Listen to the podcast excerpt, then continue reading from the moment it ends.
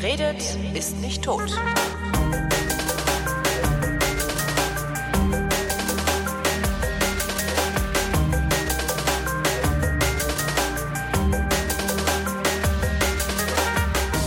Ich rede mit Matthias von Hellfeld. Matthias von Hellfeld ist promovierter Historiker, schreibt Bücher über Europa. Und ich dachte mir, ich frag mal, was es denn zu Europa so zu wissen gibt, weil in der Schule, hallo Matthias, Ja. in der Schule lernt man über Europa, zumindest ich habe über Europa in der Schule im Wesentlichen gelernt, das war so eine Idee, die die Griechen mal hatten. Ähm, Und dann kamen die Nazis. So ähnlich. So. Ähm, das war bei mir nicht ganz anders. Ich habe in der Schule mit Geschichte und Europa eigentlich relativ wenig am Hut gehabt, aber ich habe irgendwann einmal beim Aufräumen meinen alten Schulatlas gefunden und habe da so durchgeblättert und alle meine Männchen und Bemerkungen gefunden, die ich da während langweiliger Schulstunden reingemalt habe. Und dabei habe ich wirklich per Zufall eine Karte aufgeschlagen äh, vom Reich Karls des Großen. Das war 800, ähm, Kaiserkrönung in, in Rom, 800 Weihnachten. Und ähm, das Reich Karls des Großen entspricht fast identisch den Gründungsmitgliedern der Europäischen Gemeinschaft 1957, römische Verträge im März 1957. Ist das Zufall oder war das Absicht? Ähm, dass ich das entdecke, war Zufall. Die Frage ist jetzt, inwieweit sozusagen die 1150 Jahre, die dazwischen liegen, ähm, diese sechs Nationen, die 1957 die Europäische Gemeinschaft, also den Vorläufer der Europäischen Union gegründet haben, äh, sozusagen aus ihrer Geschichte heraus sich gemeinsam fühlten und das möglicherweise eben auch daher kommt, dass sie mal irgendwann tatsächlich in einem Land oder einem Staat oder einer Nation, das gab es damals noch nicht, aber jedenfalls in einem sozialen Gebilde zusammen gelebt haben mit einer gleichen Währung, einer gemeinsamen Rechtsprechung ähm, und einem gemeinsamen Kaiser. Wie kommt das eigentlich, dass in der Schule Geschichte immer so wahnsinnig uninteressant und blöd ist. Und sobald man ein bisschen älter wird, stellt man fest, also ich kenne niemanden, der nicht sagt, Mensch, Ja. ich hätte auch Geschichte studieren Ja. gehen können. Wie kommt das? Das Hast du da eine da- Theorie? Ja, die Theorie besagt, dass in der Schule viel zu viel Faktenhuberei betrieben wird, Ja. ja, und viel zu viel Zahlen gedroschen werden. Ähm, man könnte es anders machen und sagen, ähm, was hat das eigentlich mit uns zu tun? Also Ja. warum ähm, müsste uns das interessieren und wie können wir unsere Situation heute im Jahr 2013 oder 14 oder 15 erklären, indem wir nach hinten gucken? Also was war vor uns und wie ist das im Grunde genommen alles äh, zustande gekommen und warum ist manches, was wir heute tun, logisch? Was für einen, der das weiß, völlig unkompliziert und klar ist. Ich will mal ein ganz kleines Beispiel nennen. Ähm, Polen regt sich auf, wenn Russland und Deutschland eine Gaspipeline durch die Ostsee legen. Warum? Frage ich mich auch. Warum? Ja. So, und da gibt es eine tiefe Phobie in der polnischen Volksseele, weil seit 1770 ungefähr das Land insgesamt fünfmal unter, Stimmt, unter Deutschen, ne? unter Genau. Deutschen und Russen und äh, Preußen und Österreichern aufgeteilt worden ist, bis dahin, dass es gar nicht mehr existent war. Es gab keinen Staat Polen, aber natürlich Millionen von Polen. ja. So. Und äh, wenn man sich das vorstellt, dann ist auch klar, dass die natürlich irgendwie äh, stinkig werden, wenn diese beiden Riesenstaaten in Europa oder am Rand Europas gemeinsame Sache machen, ohne sozusagen die Polen selbst mit äh, einzubeziehen. Und wenn man eben sowas sich vor Augen führt, dann kann man auch die, die, die Reaktion des heutigen polnischen Regierungschefs oder der polnischen Leute eben einfach besser verstehen und ähm, möglicherweise auch schon vorher mit einbeziehen und bestimmte Sachen tun oder eben nicht tun. Sekunde mal gerade. Doch. Okay. Entschuldigung. Ich war gerade irritiert, weil äh, Und genau so äh, geht es bei der Frage, wir, wir sind ähm, heute dabei, Griechenland ähm, aus der Scheiße zu ziehen. Und man fragt sich natürlich auch, ja, warum machen wir das denn? Und was ist eigentlich, äh, warum gibt es diese komische Verbindung zwischen uns und den Griechen? Na, ich denke mal, das ist. Ich, ich, jetzt kommen sie uns holen. Ich denke mal, das ist ungefähr dieselbe Verbindung wie zwischen, äh, äh, weiß ich nicht, den Schleswig-Holsteinern und den Bayern, oder nicht? Nee, ähm, nicht ganz, weil also wenn man es wirklich bis zu Ende durchdenkt, dann ist tatsächlich die Wiege unseres Staatswesens und wie wir heute organisiert sind, steht in Griechenland. Und das ist wirklich so gewesen. Wobei man es noch genauer sagen muss, es waren im Grunde genommen die Athener, also die attische Bevölkerung, weil auf dem griechischen Festland oder auf dem äh, Peloponnes haben ja viele unterschiedliche Systeme vorgeherrscht. Der bekannteste Unterschied war zwischen Athen und Sparta. Also Sparta, die spartanische da kommt das Wort Militärdiktatur, die ähm, mit Demokratie nichts am Hut hatte und im Gegensatz dazu eben Athen. Ein durch und durch demokratisches Wesen mit Grundzügen dessen, was man heute im amerikanischen System findet, nämlich Checks and Balances. Also du hast Systeme, die sich gegenseitig äh, korrigieren und kontrollieren, damit keines dieser Systeme sozusagen dann zu viel Macht äh, in sich bekommt. Das kann man ähm, in Athen wunderbar nachempfinden und äh, man könnte sich ja dann vorstellen, gut, in Zeiten großer Not, also Gefahr von außen, Angriffe, in dem Falle der Perser, das waren damals die Weltmacht Nummer eins, die mhm. Perser unter Xerxes, ähm, die immer schon Begehrlichkeiten aufs griechische Festland, auf den Peloponnes hatten, um dann weiter von dort Richtung Italien gehen zu können. Im, im Zeichen dieser großen Not und des äh, bevorstehenden Angriffs der Perser haben eben die attischen Leute nicht gesagt, wir gehen zu einer Diktatur und sagen, ähm, wir, wir ähm, geben alle Macht einem in die Hand, irgendeinem genialen Militärführer, sondern wir stärken die Demokratie und sagen, mhm. nein, wir beschließen das alles zusammen. Und dann kommt sozusagen die, die historisch glückliche Fügung hinzu, sie gewinnen gegen die Perser, was ehrlich gesagt ähm, heute kaum nachvollziehbar ist. Die, Schlacht hat bei Salamis stattgefunden, also vor den Toren von Piräus. Ja. Und ähm, es waren riesige Schiffe gegen kleine Schiffe. Und die kleinen waren wendiger und haben die großen einfach gerammt. Die sind untergegangen, Perser sind abgesoffen, haben verloren, wieder zurückgegangen, Griechenland hat gewonnen. Ähm, und damit sozusagen Europa gerettet. Weil ja. nämlich, das ist jetzt, der Historiker macht das nicht so gerne. Aber dennoch ist es so, hätten die Perser gewonnen, Wären wir heute eine Militärdiktatur? Wären wir heute Westasien. Ja. Weil das wäre vermutlich jedenfalls so gegangen, dass die Perser dann einfach drüber gegangen wären über Griechenland. Sonst war ja da nicht viel. Mhm. Also die, die attische Demokratie hatte ja ähm, Satellitenstaaten, die also auch geholfen hatten. Die, die wären dann besiegt gewesen. Ähm, Rom war noch im, wirklich im Anfangsstadium, 750 gegründet. Wir reden hier von 500, also 200 Jahre alt, kleines Dörfchen. Mhm. Äh, auf gar keinen Fall Imperium, noch keine Kultur. Italien wäre vermutlich einfach so über, übergangen worden, überrannt worden. Und ähm, dann hätten sich die Perser eben dort festgesetzt, in Anführungsstrichen, wo wir heute Griechenland, Italien, Österreich, Istrien, Kroatien finden. Ähm, und das hätte sicherlich große Auswirkungen auf die weitere Kultur in Europa gehabt. Mhm. Das ist der eine Punkt. Der zweite Punkt ist, Europa oder die Deutschen, das kann man auf uns äh, gut ziehen. Wir machen ja immer uns einen großen Kopf um den Sozialstaat und ja. finden, dass es eine große Errungenschaft ist. Und dieser Sozialstaat kommt eben auch daher. Ähm, da gibt es einen Namen, Perikles, der ähm, viel Geld in die Hand genommen hat, um sozialen Ausgleich zu schaffen. Und dieses Prinzip kommt von daher. Also dass man sagt. Zwischen, zwischen wem hat der Zwischen Reichen und Armen. Also er hat äh, den, Gelten Sklaven als Arme oder war das nochmal eine Sonderkategorie? Äh, äh, die, die galten als sehr arm, aber es gab dazwischen auch noch welche, die eben auch äh, nicht begütert waren mhm. und die eben nicht ähm, zu, zu ähm, naja, ich sag mal, zu denjenigen äh, Landbesitzern, Großgrundbesitzern gehören. Das waren die armen Bauern, die ähm, Frondienste leisten mhm. mussten. Das war insofern in, in Demokratie in Anführungsstrichen auch in Athen, aber ähm, er hat eben gesagt, wir müssen dafür sorgen, dass es einen Ausgleich gibt zwischen Armen und Reichen, um Frieden und um Gerechtigkeit und um sozusagen sozialen Ausgleich herzustellen, weil dann wird es allen besser gehen. Das hat er damals schon erkannt. Heute forscht erkannt. die Uni Darmstadt darüber. Hm. Witzigerweise. Wir forschen alle darüber, weil wir nicht genau wissen, wie wir es bezahlen sollen, weil wir natürlich jetzt viel mehr sind als damals. Insofern ist es alles, mhm. auch die Vergleiche zwischen Schweiz und Deutschland hinken ja immer, weil mit 80 und 5 Millionen oder 7 Millionen ähm, ist eben großer Unterschied. Mhm. So, das ist sozusagen das, auf dem, warum wir Griechenland so äh, verbunden uns fühlen, äh, sozusagen auf dem politischen Sektor. Aber das mindestens genauso wichtig ist natürlich die Philosophie. Die griechische Philosophie beeinflusst das europäische Denken seither. Ja.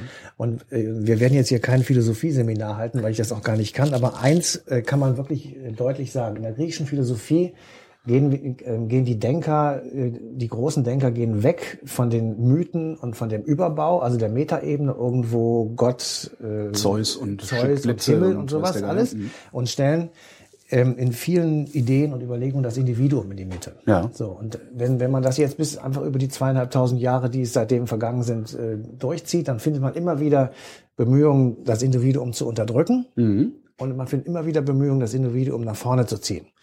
In Europa ist es die Renaissance gewesen und die Aufklärung, die sich genau darauf auch beruft. Der Humanismus beruft sich genau auf diese Erklärung, auf diese Entdeckung.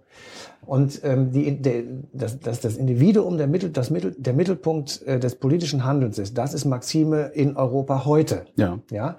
Und das hat ähm, seine Wurzel eben in Griechenland und äh, in diesem ähm, wirklich für, auch wenn man es etwas genauer weiß und detaillierter beschreibt, wirklich erstaunlichen Staatswesen, ähm, das eben den Verlockungen sozusagen, die in Sparta vorgemacht wurden, nicht erlegen ist. Und Was für Verlockungen waren das? Ja, das war ein durchorganisierter Staat, in dem äh, äh, sozusagen Recht und Ordnung und Zucht herrschte und die mit militärischen Mitteln äh, einen riesigen Teil des Peloponnes unter sich und, unterdrückt hatten mhm. und eben auch entsprechend wirtschaftlich äh, äh stark waren. Aber es aber, war aber sie hatten Planungssicherheit. Ne? Sie hatten Planungssicherheit und, und es war aber eben, das muss man wirklich deutlich sagen, das, das Wort spartanisch kommt nicht von ungefähr daher. Ja.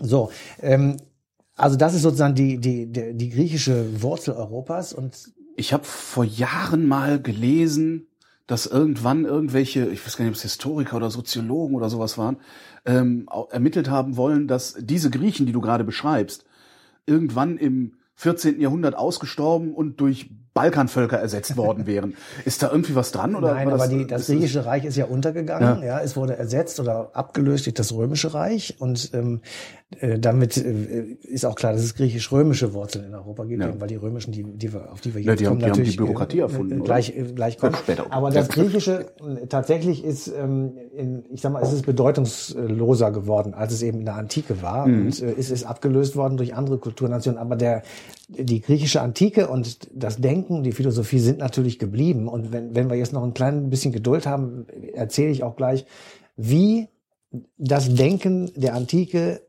nach heute gerettet wurde, weil das ist ja auch eine große Frage. Woher wissen wir das eigentlich alles? Ja, wieso haben wir Originalschriften von Sokrates oder wieso haben wir irgendwelche Zitate von Heraklit und so weiter? Ähm, so, aber Wir haben Reihe nach, Originalschriften von Sokrates? der, der Reihe nach. Okay.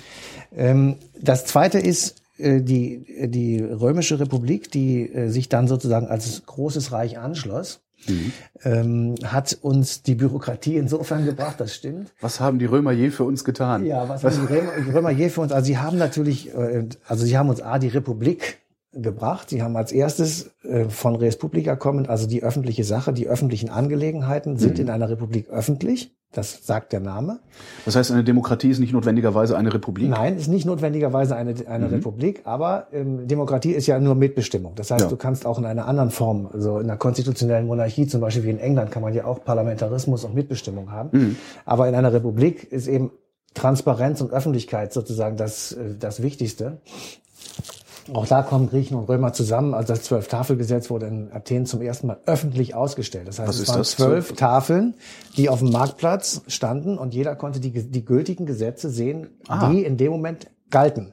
Das heißt, du konntest nicht mehr manipulieren, du konntest nicht mehr sozusagen mauscheln, du konntest nicht hinten irgendwo jemanden verurteilen. Aber das Gesetz will es so, konnte man dann überprüfen. das gehen. konnte man Ja. genau, Mhm. das konnte jeder, Hinz und Kunst konnte das überprüfen, damit wurde es transparent. Das Ja. ist ein Grundsatz, der auch heute noch gilt. Also jeder von uns kann sich jedes Gesetz, was es gibt in der Republik oder in Europa anschauen und durchlesen und selbst sich einen, einen Reim drauf machen. Ähm, jedenfalls ist dieses römische Recht, auf das ich jetzt zu sprechen kommen will, ähm, also das, die Grundlage allen, aller europäischer Rechtsprechung, aller. Ja, da gibt es überhaupt nicht eine einzige, die sich nicht darauf beruft, dass ähm, das Corpus Juris Civilis, das ist ähm, 300 nach Christus ungefähr äh, aufgeschrieben worden. Das war die römische Gesetzessammlung, die in Teilen lange verschollen war, 15. Jahrhundert in Bologna von Forschern wiedergefunden wurde. Und dann, Wie geht sowas? Ja, das, Das ist verschütt gegangen, es ist irgendwo auf dem Dachboden gewesen. Es ist äh, häufig so, dass ähm, solche Sachen Das klingt immer so unglaublich, finde Ja. ich. So, ja, und dann haben sie dann einen Aufriss vom Kölner Dom irgendwo in Paris auf dem Dachboden gefunden. Oder Genau, was? genau. Ja. ja.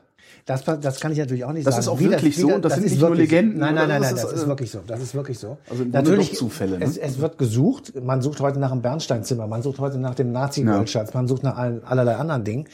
Ähm, Möglicherweise wird es irgendwann gefunden, möglicherweise eben auch nicht. Ähm, aber es gibt eben bestimmte Grundsätze sozusagen, die sich seitdem her wirklich äh, durchgesetzt haben und die vor jedem Gericht heute gelten. Also zum Beispiel im Zweifel für den Angeklagten ist ein römischer Grundsatz, der in dubio pro reo heißt und bis heute Gültigkeit hat.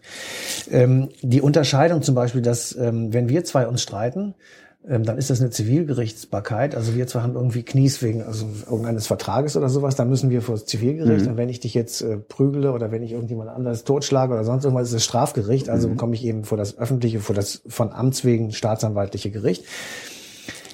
Das ist eine Geschichte, die auf das römische Recht zurückgeht, weil die gemerkt haben, dieses riesige Imperium können wir nicht mit einer Art von Gerichten äh, organisieren. Das geht eben einfach nicht. Und insofern ähm, müssen wir das so machen.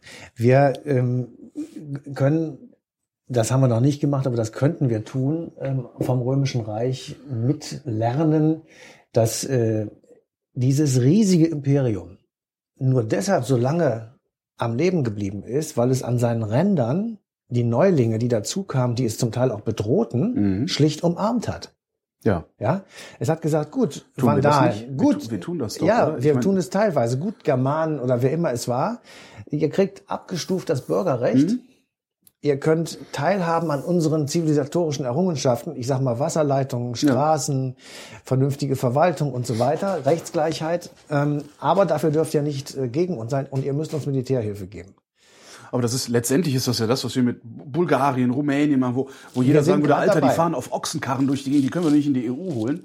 Und man sagt halt trotzdem, ja mach, sonst Genau, wir sind, Sie gerade- sind nun mal da Wir sind äh, gerade dabei. Ja, genau. Wir sind gerade dabei, aber das fällt uns sehr schwer. Ähm, Wir haben noch den Spezialfall Türkei, da komme ich später noch drauf, dass man äh, das ein bisschen anders sehen muss als möglicherweise Bulgarien und Rumänien. Mhm.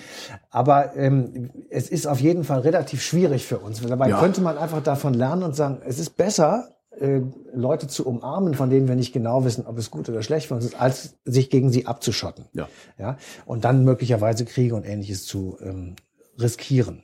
So, und dieses römische Reich hatte ja Ausdehnung, das habe ich mir jetzt wirklich auch aufgeschrieben, weil es äh, ich mir das jetzt gar nicht merken kann, also von Spanien bis Schottland auf der einen Seite, das muss man sich mal vorstellen. Ja. es, es ist sehr groß gewesen. Armenien, Albanien, Ägypten gehörte alles dazu, also auf dem, auf der, auf dem anderen Pegel und der gesamte Mittelmeerraum. Mhm. Ja, also Libyen, Marokko, Algerien, alle diese, diese gesamte Kante. War das eigentlich, war das eigentlich korrupt oder hat die Zentralregierung es geschafft, das äh, einigermaßen Nein, es war äh, einigermaßen unkorrupt, sagt man das so. Ich habe mich auch gerade gefragt, wie man das Ähm, nein, es waren Statthalter, die Ja. ähm, natürlich teilweise sehr diktatorisch da regiert haben, das ist schon klar, und äh, die aber gleichzeitig eben die Zivilisation mitgebracht haben. Das heißt, das Römische Reich hat einen soziokulturellen Raum geschaffen, Mhm. der diejenigen, die darin gewohnt haben, sehr ähnlich beeinflusst hat. Und Ja. das ist eine der ganz wesentlichen Erkenntnisse, die wir sozusagen daraus ähm, ziehen können, nämlich äh, es, es sind gleiche kulturhistorische Beeinflussungen gewesen, die diese vielen Millionen Menschen ähm, beeinflusst haben und geprägt haben und ihre Nachfolger sind wir und wir haben immer noch so einen Teil von denen mit drin. ist witzigerweise der Effekt, den die ökonomische Globalisierung jetzt gerade auch hat, Mhm. die äh, Schwellenländer, Drittweltländer, die dann langsam hochkommen, in ein und derselben Weise zu beeinflussen. Also die Genau. laufen auf einmal laufen Menschen in Drittweltländern mit McDonalds-T-Shirts rum. Genau. Das bedeutet auch was, auch Genau. wenn es ein bisschen lächerlich aussieht. Das, das stimmt, ja.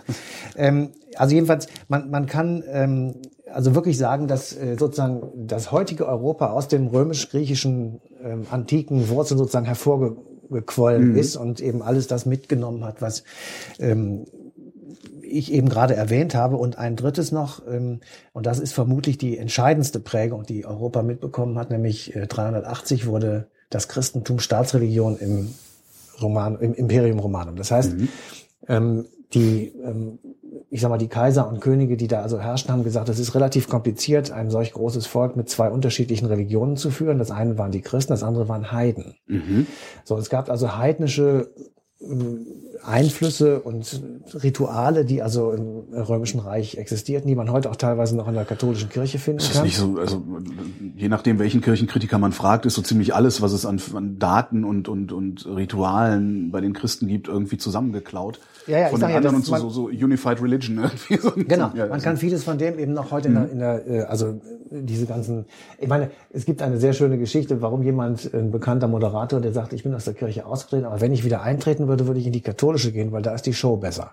Ja. So, und äh, das stimmt ja auch. Und Die Katholiken haben einfach besser gelernt, den lieben Gott einen guten Mann sein zu Genau, lassen. und die, die können einfach besser feiern und ähm, das tun sie ja auch, aber die, die, die Gründe, warum sie das tun, liegen eben in diesen frühen Berührungspunkten mit heidnischen Kulturen, die eben im Römischen Reich auch ähm, gang und gäbe waren. Das heißt, letztendlich ist die Verbreitung des Christentums eine politische Entscheidung Ja. gewesen äh, und nicht Absolut. aus, aus mystischen, spirituellen Absolut. Gründen irgendwie So ist passiert. es. Es ist eine, es ist eine, ähm, eine absolut politische Entscheidung gewesen und eine, oder eine sozialpolitische Entscheidung, um einfach Ruhe zu haben. Und ähm, die Christen haben das dann auch sehr engagiert mit Schwert und Bibel in der Hand durchgesetzt und haben also sich da ganz daneben benommen in den Anfangsjahren, um einfach Heiden zu bekehren und äh, so. Was aber jetzt, um, um ähm, also um es auf den Punkt zu bringen, sozusagen, dadurch, dass die diese Religion Staatsreligion wurde und eben im gesamten römischen Reich herrschte, hat sie natürlich geprägt und hat Christen ohne Ende hervorgebracht, die dann wiederum äh, missioniert haben und eben den, das, den christlichen Gedanken weiter vorangebracht haben. Und das, was sie eben auch gemacht haben, sie haben die lateinische Sprache in unsere Zeit gerettet, in Anführungsstrichen, weil der Papst auch heute noch in Lateinisch predigt. Und ähm, das versteht zwar keiner mehr, aber im Mittelalter konnten das alle verstehen und haben in den Kirchen Lateinisch gehört. Und deswegen sind äh, alle europäischen Sprachen lateinischen Wur haben lateinische Wurzeln. Mhm. Ja, äh, also unsere Sprache wäre nicht vorstellbar, hätten wir nicht einen, einen lateinischen, einen lateinischen Background und Mhm. äh, unser vermutlich unser gesamtes öffentliches Leben wäre nicht vorstellbar, wären wir nicht Christen. Ob wir jetzt in der Kirche sind oder nicht, ist egal. Ist egal. Interessanterweise, also ich bin einer, einer der, der äh, vehementen Gegner von Lateinunterricht in der Schule.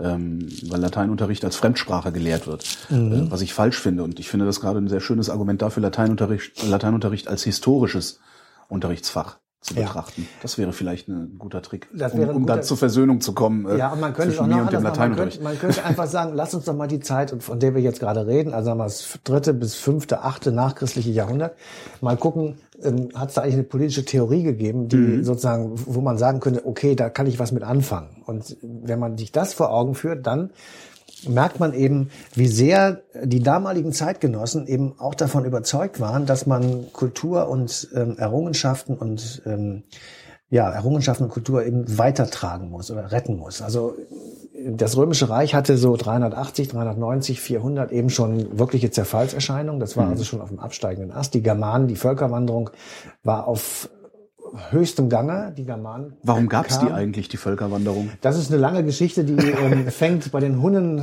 irgendwo in der Steppe an, Ja. Verdrängungskriege und dann so. äh, hat einer verloren und geht einfach Richtung Europa, mehr oder weniger zufällig wohl, dem Wasser folgend oder den Nahrungsmitteln folgend, das weiß ich jetzt gar nicht so genau. Und da gibt es halt immer weitere Verdrängungen, sodass du irgendwann so eine Art Wellenbewegung ausgelöst hast, die alle Leute vor sich hergetrieben haben und den weitesten Weg haben die Vandalen zurück. Das waren 10.000 Kilometer zu Fuß. Wo kamen die her? Die kamen ähm,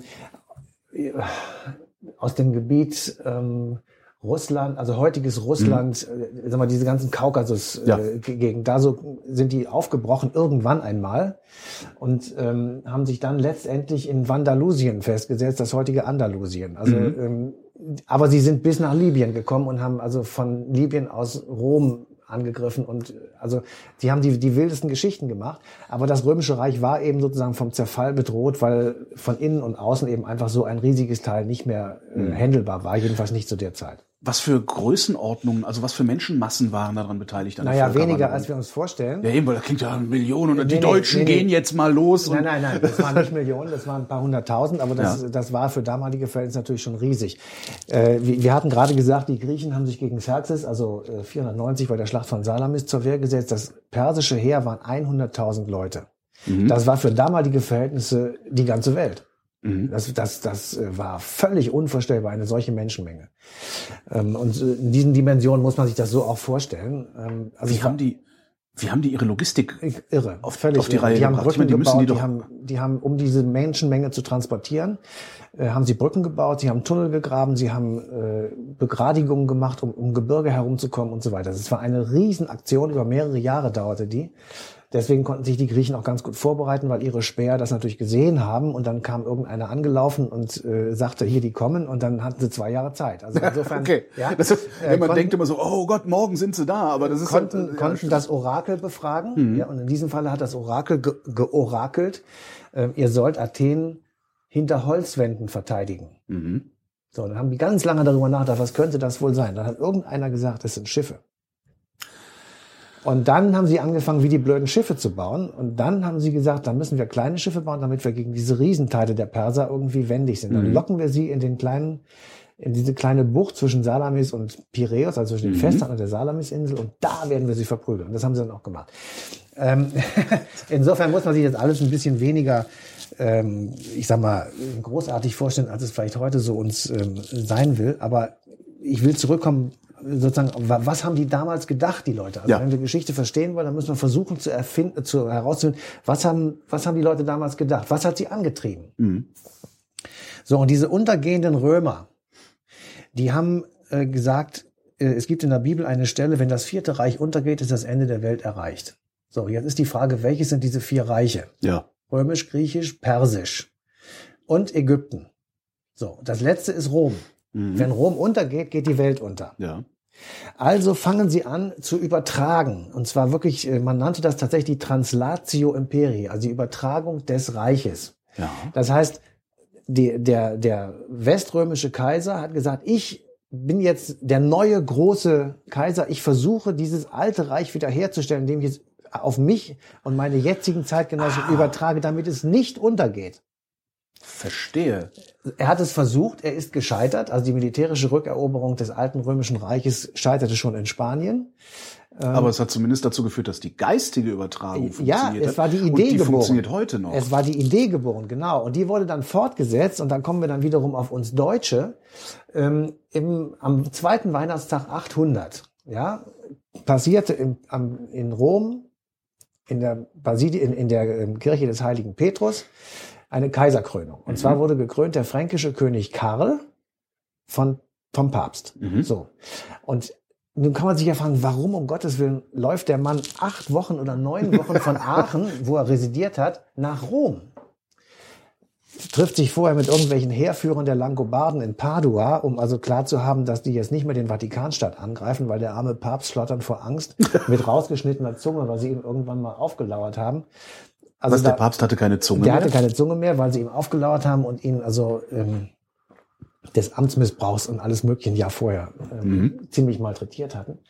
Und äh, die, also Karl kommt dahin, lässt sich krönen und kommt, also er geht als, als Frankenkönig in den Dom hinein und kommt als mächtigster Mann der Welt heraus. Er ist der Kaiser des römischen Reiches, nicht etwa der Franken, des römischen Reiches. Das ist extrem wichtig.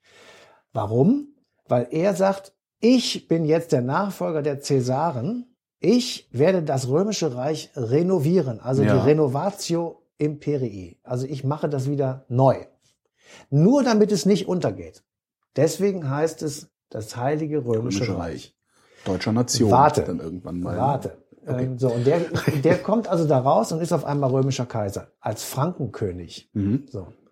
Und jetzt kann man Frankenkönig heißt irgendwie vernachlässigbarer kleiner. Nee, das Oder? war nicht vernachlässigbar. Also der Franken, die Franken sind sozusagen das, das ähm, Geschlecht derer, die Merowinger und alle möglichen anderen Germanenstämme dann auf sich vereinigt haben. Sein Großvater war Karl Martell, Karl der Hammer, ähm, der ähm, 732 eine der wahrscheinlich fürs Abendland wichtigsten Schlachten gewinnt, nämlich gegen die Sarazenen, die über Gibraltar in Spanien eingefallen sind und Islam, Islamleute waren. Also der Islam ist 120 Jahre vorher gegründet worden durch Mohammed in Mekka. Ja. Und ähm, also das waren Leute, die dem Islam angehangen haben und die wollten natürlich die Christen vertreiben vom europäischen Kontinent. Und dann haben sie gesagt, nein, das ist, also diese Schlacht werden wir jetzt gewinnen. Und die wurde von Karl Martell, dem Großvater von äh, äh, dem Karl den Großen später dann genannt, ähm, angeführt. Und er hat sie gewonnen bei Bour und Poitiers 732. Ähm, und damit ist sozusagen klar gewesen, ihr werdet hier nicht Fuß fassen. Ja. Die blieben dann in Spanien und sind bis 1492 durch die sogenannte Reconquista, also die Vertreibung, ähm, wieder vom spanischen Festland verdrängt worden. Durch wirklich die Handkante Gottes, also extrem konservative Katholiken. Und das sieht man bis heute. Spanien ist ein total Ja. katholisches, extrem katholisches Land. Kommen wir zu Karl zurück. Gern. Der also, wie ich vorhin schon mal sagte, hat ein Reich unter sich, das nachdem er jetzt römischer Kaiser geworden ist, dem ungefähr ähnelt wie 1957 die Gründungsstaaten der äh, Europäischen Gemeinschaft. Der kommt also nach Aachen zurück und sagt, hau, ich bin jetzt der Kaiser von diesem riesigen Teil, was mache ich? Erstens hat er eine gemeinsame Währung eingeführt. Mit dem Sinn, überall in diesem Land konnte man Preise miteinander vergleichen. Ja, Es konnte, Euro. es konnte kein Wucher mehr geben, es konnten keine Preisabsprachen mehr geben, der, das war sozusagen gleich. Es wurde auch festgelegt, wie die einzelnen Münzen beschaffen sein mussten, was da drin war und wie viel Silberanteile und so weiter. Das zweite war, er hat die gleichen Gewichts- und Meter, also Maßeinheiten eingeführt, damit eben auch nicht nur das Geld vergleichbar, sondern auch Gewichte und sonstige Maßeinheiten miteinander definitiv vergleichbar waren.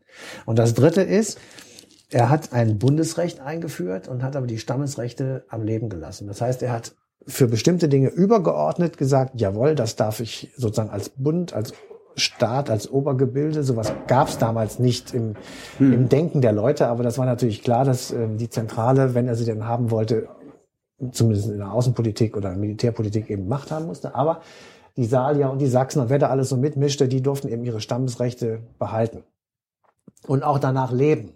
So. Ähm, Vermutlich ist das dann, ist dann das, das Zentralrecht nur wirksam geworden, wenn es zwischen den Stämmen irgendetwas gab, oder? ähm, ja, es gab nee, nee, da wurden also zum Beispiel, also für uns wichtig ist das, das Migrationsrecht. Ja. Wie ist das geregelt gewesen? Und er sagte, jeder darf sich darf siedeln, wo er will. Mhm. Es sei denn, die, die schon da sind, haben was dagegen.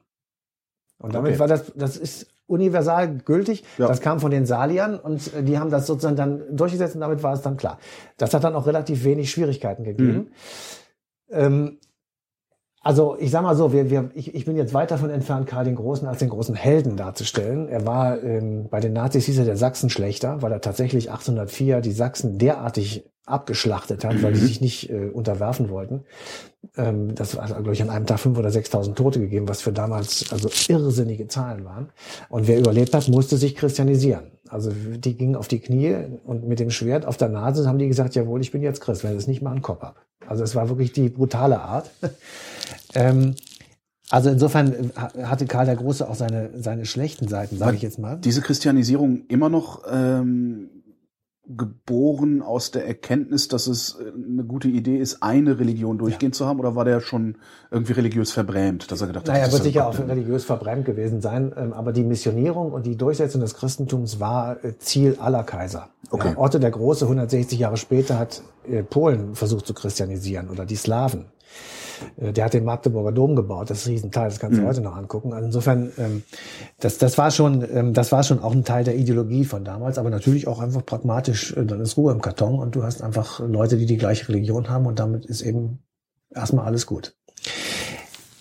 Karl würde man nicht vernünftig betrachten und auch für uns nicht vernünftig betrachten, wenn man nicht sagen würde, er hat noch etwas gemacht, das heißt die karolingische Renaissance. Und diese karolingische Renaissance ist ähm, sein Bemühen gewesen, alles zu sammeln, abzuschreiben, zu archivieren und zu horten, was er aus der Antike finden kann. Das heißt, er hat zum Beispiel Alcuin, einen berühmten britischen Wissenschaftler aus der Zeit, den kannte er persönlich. Äh, Der war der, der Chef dieser Forschungsgemeinschaft, sage ich mal. Der hat also Leute durch die ganze bekannte Welt gejagt und hat gesagt, alles abschreiben, klauen, mitbringen, egal wie, alles her damit um das alte Reich zu bewahren. um das Alte zu bewahren. Ja. Das war ihm eine extrem wichtige Aufgabe und das hat er tatsächlich auch durchgezogen. Mit viel Geld, mit viel Aufwand. Er hat sich irrsinnig darum gekümmert. Mit dem Ergebnis, dass auf einmal ganz viele Sachen in Aachen und anderen Pfalzen organisiert wurden oder gestapelt wurden oder jedenfalls da sind. Und das ist die Quelle, warum wir wissen, was im römischen oder im griechischen Reich eigentlich los war, was die geschrieben haben, was die gedacht haben, was für Rechtssysteme da waren, wo die Gesetze herkamen und so weiter. Das ist alles da. Wir haben das Zeug also in Aachen gefunden und nicht in Rom, sozusagen. Ja, übertragen schon. Mhm. So, und ähm, diese, diese Weitertragung sozusagen dieses alten Reiches, das wurde bei Otto dem, dem Großen, der 960, ge- 962 gegründet wurde, noch einmal gemacht. Ja, der hat dann gesagt, ich renoviere, das war dann die Renovatio Imperii, ja, und hat es noch einmal bestätigt sozusagen, und dann wurde es irgendwann das Heilige Römische Reich deutscher Nation, weil dann irgendwann gesagt wurde, man kann nicht immer Heiliges Römisches Reich sein, wenn es doch äh, mehrheitlich die Deutschen sind, die das sozusagen anführen. Mit dem Ergebnis, dass du im Ost, also im Ostteil Europas, da wo heute Deutschland, ein Teil Polens, Mhm. oben ein bisschen Baltikum und dann Istrien, Kroatien, Italien, Österreich, Schweiz, alles das war sozusagen das Ostfränkische Reich, da herrschte der deutsche Kaiser und der gleichzeitig römische Kaiser war und dem römischen Reich, dem Heiligen Römischen Reich Deutsche Nation vorstand. Okay. Auf der Westhälfte, Ja. da wo heute Frankreich ist, war auch damals schon Frankreich. Und damit kommen wir zu dem wesentlichen Unterschied zwischen Deutschland und Frankreich. Frankreich ist seit 800, sage ich jetzt einfach mal einfachheitshalber, so in seinen Grenzen geblieben bis heute. Frankreich hat sich nicht verändert. Die, Das war mir auch nicht klar. die Franzosen wollten immer, äh, dass äh, man den, den Rhein zur Ostgrenze machen Mhm. kann. Sie haben nach dem Westfälischen Frieden 1648 Teile von Belgien und, und Niederlande und sowas verloren. Ja, aber das, das Kernland sozusagen war immer so, wie es heute ist. Ähm, Das prägt dann auch. Ne? das zweite ist, die, ähm, die Stadt Paris ist eine römische Gründung, 52 vor Christus gegründet. Mhm. Es war eine, eine Bastion, beziehungsweise so eine Verteidigungsstadt irgendwie der Römer. Ähm, Paris wurde von den Merowingern schon im fünften nachchristlichen Jahrhundert als Hauptsitz auserkoren.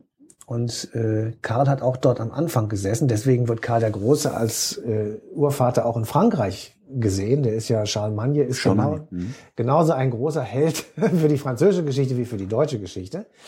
Ähm, also die Franzosen waren relativ am Anfang schon sehr zentralistisch auf Paris bezogen. Da, dort wurde das gesamte Geld hingesteckt, dort wurde gebaut, dort saßen die Könige, da war alles sozusagen zentralisiert. Das heißt aber doch, dass eigentlich irgendwann muss Frankreich doch dann zum Erbfeind geworden sein, weil letztendlich haben, kommen wir wahrscheinlich dann Kommen auch noch noch zu. Ja, zu, okay. genau.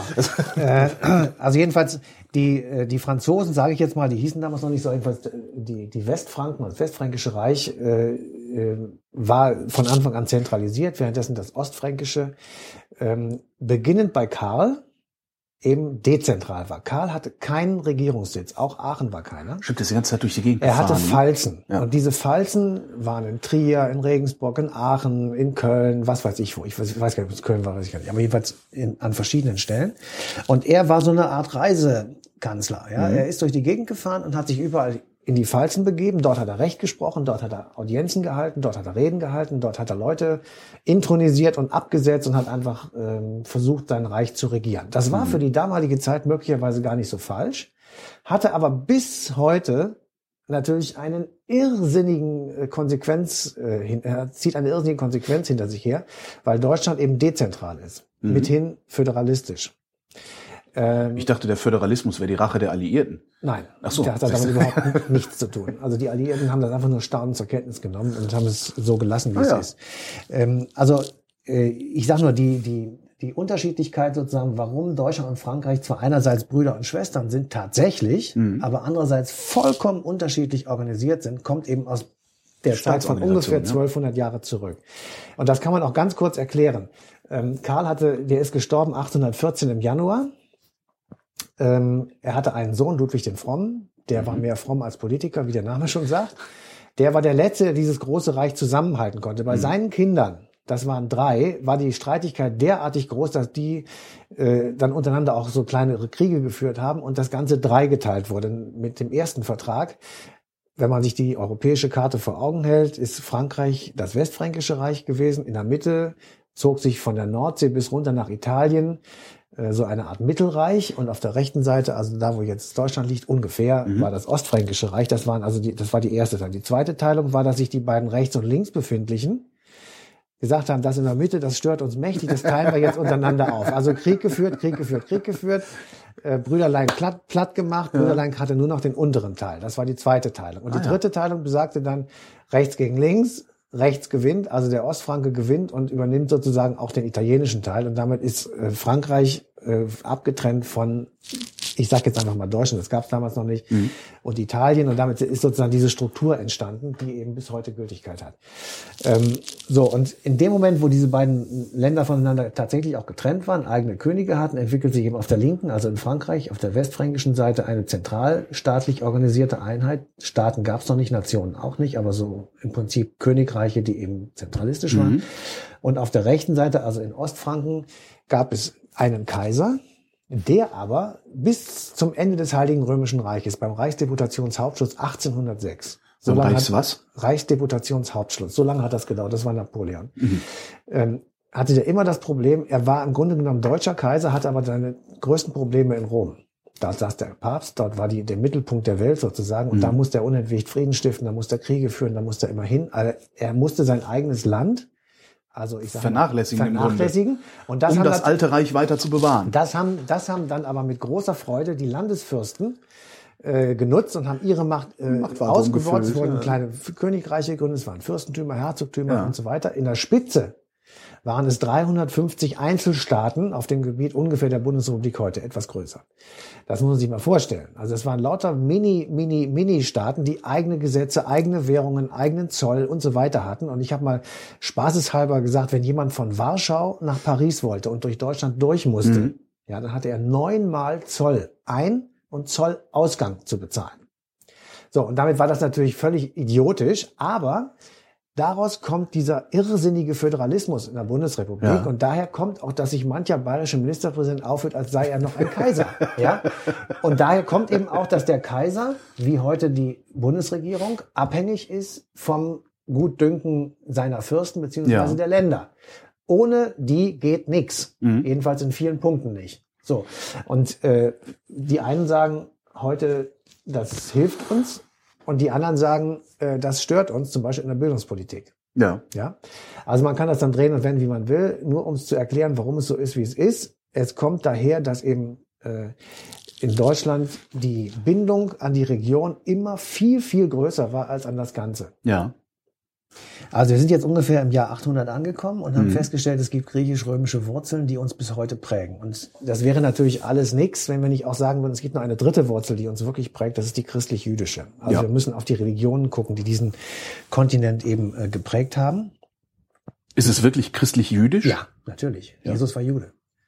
Ja, Stimmt. Und, Ja. ähm, ähm, er ist, ähm, er ist äh, sozusagen, er hat sich ja mit der jüdischen Gemeinde in Jerusalem und Nazareth und Bethlehem, wo immer er war, ähm, zerstritten über Mhm. die, die Sabbat, äh, Schabbatregeln und über die, ähm, die traditionellen, sehr streng jüdischen Vorschriften, die es da so gibt. Und er wollte das alles etwas anders haben und ist deswegen von den Juden ausgestoßen worden, hat seine eigene ich sag mal, Sekte gegründet. Das waren die Jesus-Anhänger. Mhm. Ja, und äh, wir hatten ja vorhin gesagt, dass ähm, der, dieser Jesus oder diese Jesus-Anhänger als Christentum dann irgendwann Staatsreligion wurden. Aber davor ähm, hat sich natürlich etwas äh, geprägt und gebildet, was äh, für unsere Geschichte jetzt nicht nur für die deutsche, sondern auch für die europäische wirklich extrem wichtig war, nämlich die ähm, Ermordung von Jesus ist ja voller Mythen und Legenden Mhm. und hat immer dazu gedient, äh, Vorwürfe, Vorhaltungen, Vorurteile zu kreieren. Ja. ja?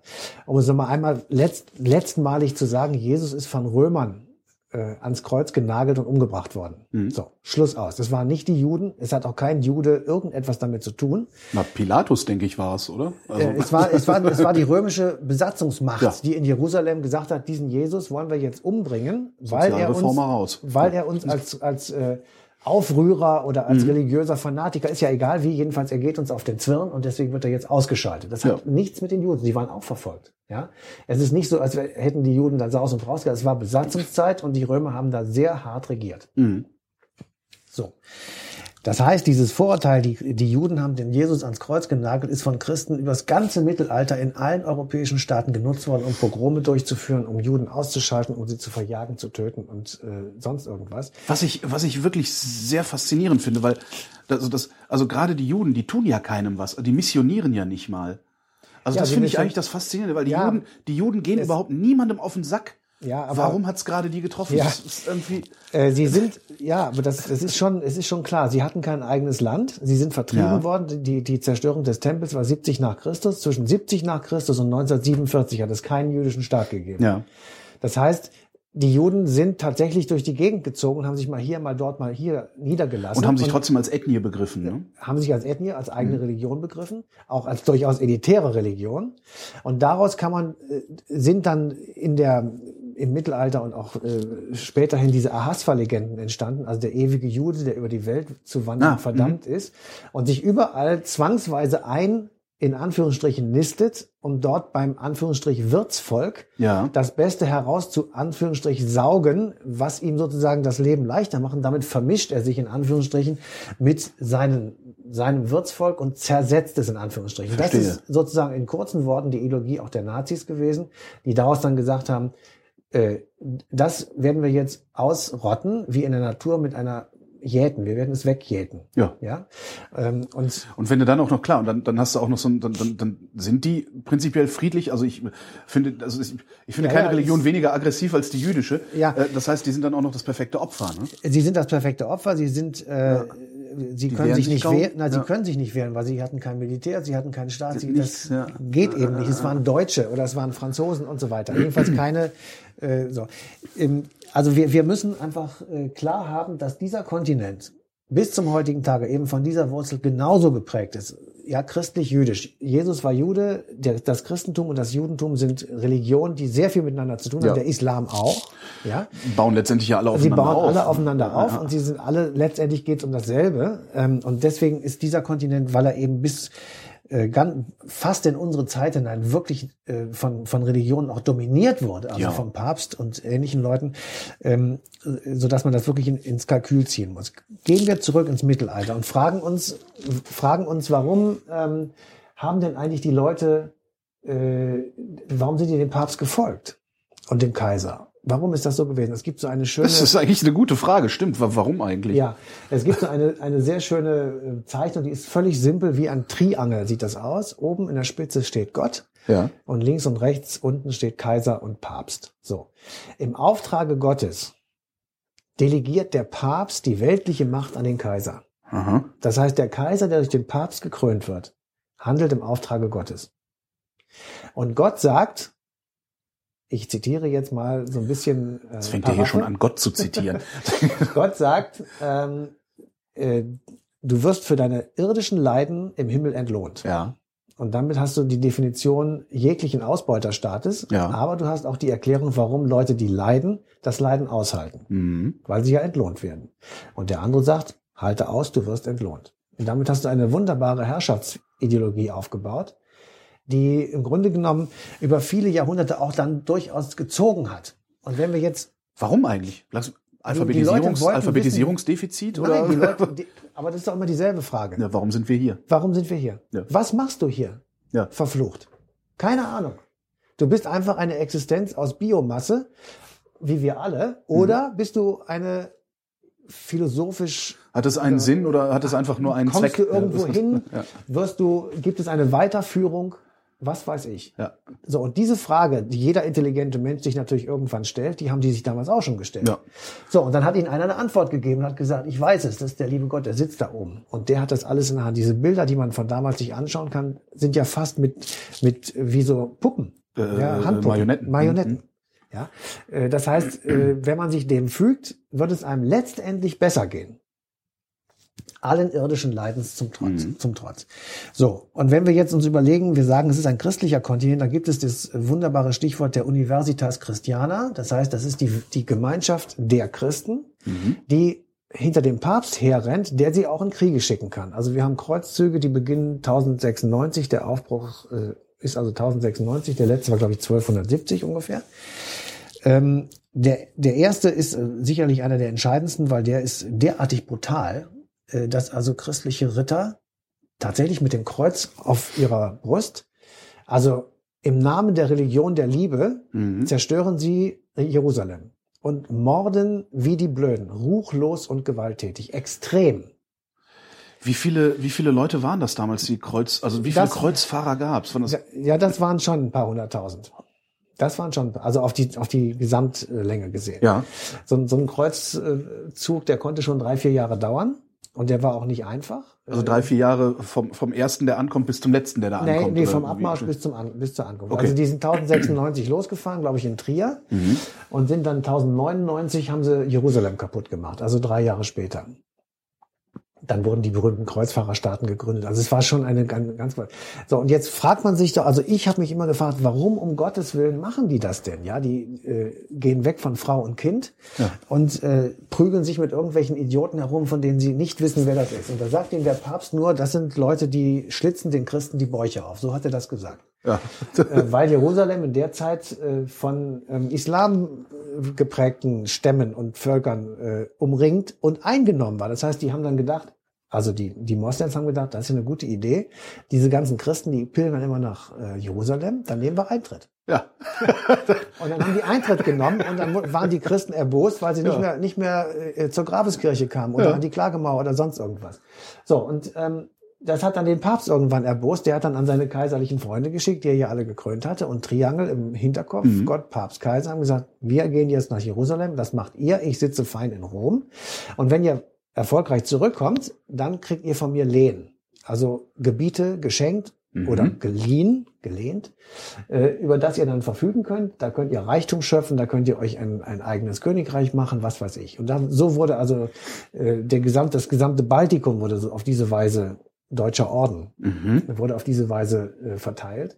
Es gab äh, Grafschaften und Landschaften in Italien, die in, auf diese Weise verteilt wurden und äh, wo eben einfach Also auch wieder bloß ein Geschäftsmodell es war ein. Geschäftsmodell. es war, ein, es war, naja, es war ein Geschäftsmodell. Gehen wir mal vom Guten aus, äh, dass die Päpste wirklich daran geglaubt haben, wobei ich in der Tat vielfach Ich meine kann mir das Zweifel nicht vorstellen. Habe. Also Ähm, alleine der Prunk, in dem die existiert haben, spricht eigentlich dagegen, dass sie, Ja, also es spricht noch etwas viel mehr dagegen. Äh, im neunten und zehnten Jahrhundert hat es eine Phase gegeben, die wird offiziell als Pornokratie bezeichnet. äh, da war der, der Vatikan Freudenhaus. Und äh, es gibt viele Päpste, die, die wurden bei der Hurerei erwischt und erschlagen. Aha. Es gab äh, Päpste, die wurden im, von gehörnten Ehemännern äh, im Bett ihrer Weiber äh, umgebracht und ähm, auf dem Altar des Herrn wurde gevögelt. Und Ja. zwar heftig. Das hat eine ganze Zeit lang gedauert, bis irgendwann dann so eine Gegenbewegung gekommen ist, die also total puritanisch und, und spirituell war, wo das alles wirklich dann auch definitiv abgeschafft wurde. Mhm. Ähm, aber äh, die, die, also wirklich prägende und wichtige Erkenntnis ist, die erste europäische Einheit war eine christliche. Da haben sich alle gefügt. Es gab keinen König, keinen Kaiser, keinen Fürsten, der dem Ruf des Papstes jedenfalls am Anfang nicht gefolgt wäre. So, und zwar nicht nur, glaube ich jedenfalls nicht nur, weil irgendwie äh, Geld oder, oder Güter in, in Aussicht standen, sondern das war tatsächlich auch eine Empfindung, die sie hatten. Und die sagten, das ist eine Gemeinschaft, die will ich verteidigen. Ja. Ähm, das hat dann irgendwann dazu geführt, dass der Papst sozusagen diese gespürte Macht ausgebaut hat und gesagt hat, eigentlich muss ich mich über die Kaiser stellen. Also bisher bin ich ja gleichberechtigt auf dem unteren Teil der Triangel. Eigentlich gehöre ich sozusagen in die Mitte, dass man so eine Art Linie macht. Gott, Papst, Ja. Kaiser, Kaiser unten, Papst in der Mitte, Gott oben. Und das hat dazu geführt, dass ähm, äh, der, der Gregor der Siebte war es, glaube ich, ähm, ungefähr 1075 äh, so ein ähm, ja eine Denk Think Tank im, im Vatikan hatte und darüber nachgedacht hat mit seinen Leuten, äh, wie er denn das hinkriegen könnte und hat aus sich gedacht, ja, wir können einer Prozedur ein Ende bereiten, dass die deutschen Kaiser die Äbte und die die Bischöfe und ähnliches einsetzen. Das heißt, der Kaiser hatte sich das Recht ausbedungen, in seinem Land dafür zu sorgen, der Kölner Erzbischof ist aber einer, den ich gut finde, nicht damit Ja. er mir irgendwie an die Karre pinkelt. Und das hat der Papst gesagt, das kann nicht sein, weil das ist ein Geistlicher, Ja. den setze ich ein. Und da hat der, der Kaiser gesagt, du hast wohl einen Knall. Es kommt zum Investiturstreit. Investitur heißt Einsetzung in kirchliche Ämter. Klar, das ist ja dann letztendlich hat der, der Papst versucht, einen Staat im Staate zu bauen. Er hat einen Staat im Staat gebaut und er hat das auch relativ erfolgreich gemacht. Und es, ist, es kommt zu dem Investiturschein. Jeder kennt ihn, den Gang nach Canossa, 1077, Heinrich IV. Ähm, und Heinrich verliert. Also er kniet offenbar vor dem, vor dem Papst nieder, wobei das ist auch so eine Legende, da weiß man nicht so ganz genau, ob das wirklich stimmt. Aber jedenfalls nach den Verträgen, die dann daraus entstanden sind, heißt es ja. Also einerseits gewinnt der Papst, aber andererseits hat der Kaiser auch nicht ganz verloren. Es, es endet dann im Wormser Konkordat von 1122, also ein bisschen später. Die, die beiden Hauptmatadore sind schon lange tot. Und ihre Nachfolger sagen, wir müssen jetzt irgendwie, ähm, wir müssen jetzt irgendwie einen, einen Schlussstrich ziehen und ein Auskommen miteinander haben, weil wir können hier nicht so weitermachen, dass wir uns gegenseitig permanent bekriegen. Also Ja. es hat dann so einen, so einen Ausgleich bekommen. Es beginnt die Phase, in denen die, die Erzbischöfe in, in, in Deutschland äh, wirklich eine riesige Bedeutung bekommen und mit den, den Kaiser wählen und also ähm, der Erzbischof von Köln zum Beispiel, wo wir uns ja hier zurzeit befinden, der war ein richtig bedeutender Mann. Das äh, war ein, eine, eine politische wichtige Figur wie heute ein Ministerpräsident äh, mit der Hauptfunktion eben, äh, dass er einer von sieben Leuten ist, die den Kaiser wählen und äh, bestimmen und das war dann nicht mehr Aber so im Auftrag des Papstes dann. der Papst hat natürlich oder? mitgemischt, das ist Ja. ja vollkommen klar. Also es war vier zu drei. Es gab vier weltliche und drei ähm, nicht weltliche, also geistliche Kurfürsten sozusagen. Ähm, und die wählten, also damit sieben, damit immer einer Mehrheit hat. Äh, so und dann war natürlich über seine Leute hat der Papst verfügt und hat versucht, mit ihnen da zusammen Politik zu machen. Also es war schon so, dass man, ähm, dass man wirklich sagen konnte, es ist ein, ein im Prinzip durch und durch christlicher Kontinent, der aber eben auch, und damit kommen wir dann zur zweiten Seite der Medaille, sehr diktatorisch war. Also das war kein Ausweg. Du, die Kirche war, ich sag mal, wirklich der absolute Bestimmer. Ja, du konntest nichts gegen sie machen und ähm, die äh, die Anforderungen, die die Kirche an die Menschen gestellt hat, die waren erheblich. Und Mhm. hat, es hat sich im Laufe der Zeit herausgestellt, dass, also noch zur Erklärung, es war ja nicht nur biblisch, sondern es wurde auch gesagt, wie die Welt sich dreht. Ja. Es wurde gesagt, äh, man hat immer gedacht, sie hätten lange behauptet, es sei eine Scheibe. Vermutlich stimmt das nicht. Wahrscheinlich wusste die Kirche auch, dass es eine Kugel war, aber sie hat jedenfalls viele dieser Diskussionen geführt, um einfach an Altem zu, festzuhalten und auf gar keinen Fall Wissenschaft oder Erforschung von Sachverhalten. Ja, die waren ja nicht blöd, die wären schon gemerkt haben, dass Wissenschaft ihnen die Deutungshoheit früher So oder später abnehmen wird. So, und das haben sie halt versucht zu verhindern und haben dadurch auch ihre eigenen Gegenbewegungen kreiert. Und das ist wirklich Mhm. ganz, ein ganz interessantes Phänomen, das es, glaube ich, woanders auf anderen Kontinenten nicht gibt. Dass du also einerseits diese sehr prägende, auch den Sozialstaat sehr weitertreibende Kirche hast, also die, die fürsorgliche Kirche gab es ja auch, Mhm. äh, dass das also da war, aber auf der anderen Seite eben auch diese sehr autokratische und, und äh, restriktive Kirche, die ähm, dafür gesorgt hat, dass eben Wissenschaftler und Denker, Philosophen gedacht haben, das kann irgendwie nicht sein. Mhm. Das kann einfach nicht sein. So, und äh, wer immer Zeit hat, der möge in die Vatikanischen Museen gehen. Dort findet man diesen Wandel dargestellt. Ja, da gibt es diese berühmten Räume, die die Päpste haben ausgestalten können seit Tausenden von Jahren, hätte ich beinahe gesagt. Ähm, jeder konnte eine Wand bemalen lassen und das haben sie auch gemacht. Mhm. Und da kann man eben sehen, wie sich das Menschenbild verändert, wie Künstler, Kirche, Mensch, weltliche und geistliche Gewalt miteinander in Relation setzen und wann der Mensch zwei-, dreidimensional wird, wann er in den Mittelpunkt gerät und wann die Kirche eben nur noch oben drüber steht und der Mensch in der Mitte des Bildes ist. Mhm. So, und damit kann man auch sozusagen den Wandel in Kunst und Kultur ähm, sich vorstellen. Und äh, da gibt es einfach ganz eindeutig fest genannte Begrifflichkeiten. Also die Renaissance ist äh, eins davon aus ähm, oder Humanismus, vielleicht noch früher, ähm, beginnt, äh, wenn ich mich richtig erinnere, im 13. Jahrhundert ein, ein Mensch namens Petrarca, also ein Philosoph, der einfach einen Berg raufgeht, ähm, ohne zu arbeiten. Ja, und feststellt, er ist auf einmal näher zu Gott und er hat eine weite Sicht. Ja. Und damit stellt er fest, dass das Leben alleine Arbeit nicht sein kann. Das ist der erste Gedanke, der sozusagen. Aber witzige Erkenntnis. Ja, aber das war damals, äh, das war damals eine Erkenntnis. Ja. Ähm, ja, genauso wie eben äh, die aus der aus der griechischen. Wir hatten ja vorhin über die griechische Mhm. Philosophie gesprochen. Da steht eben oder da ist der Gedanke entstanden: Der Mensch denkt. Wenn er denkt, dann kann es passieren, dass er das, was ihm gesagt wird, für falsch erachtet. Ja. Das ist eine wesentliche philosophische Erkenntnis. Wenn man sie bis zu Ende denkt, Kritik, Widerstand, Aufstand, Revolution bedeuten Mhm. kann, weil er etwas für falsch erkennt. So.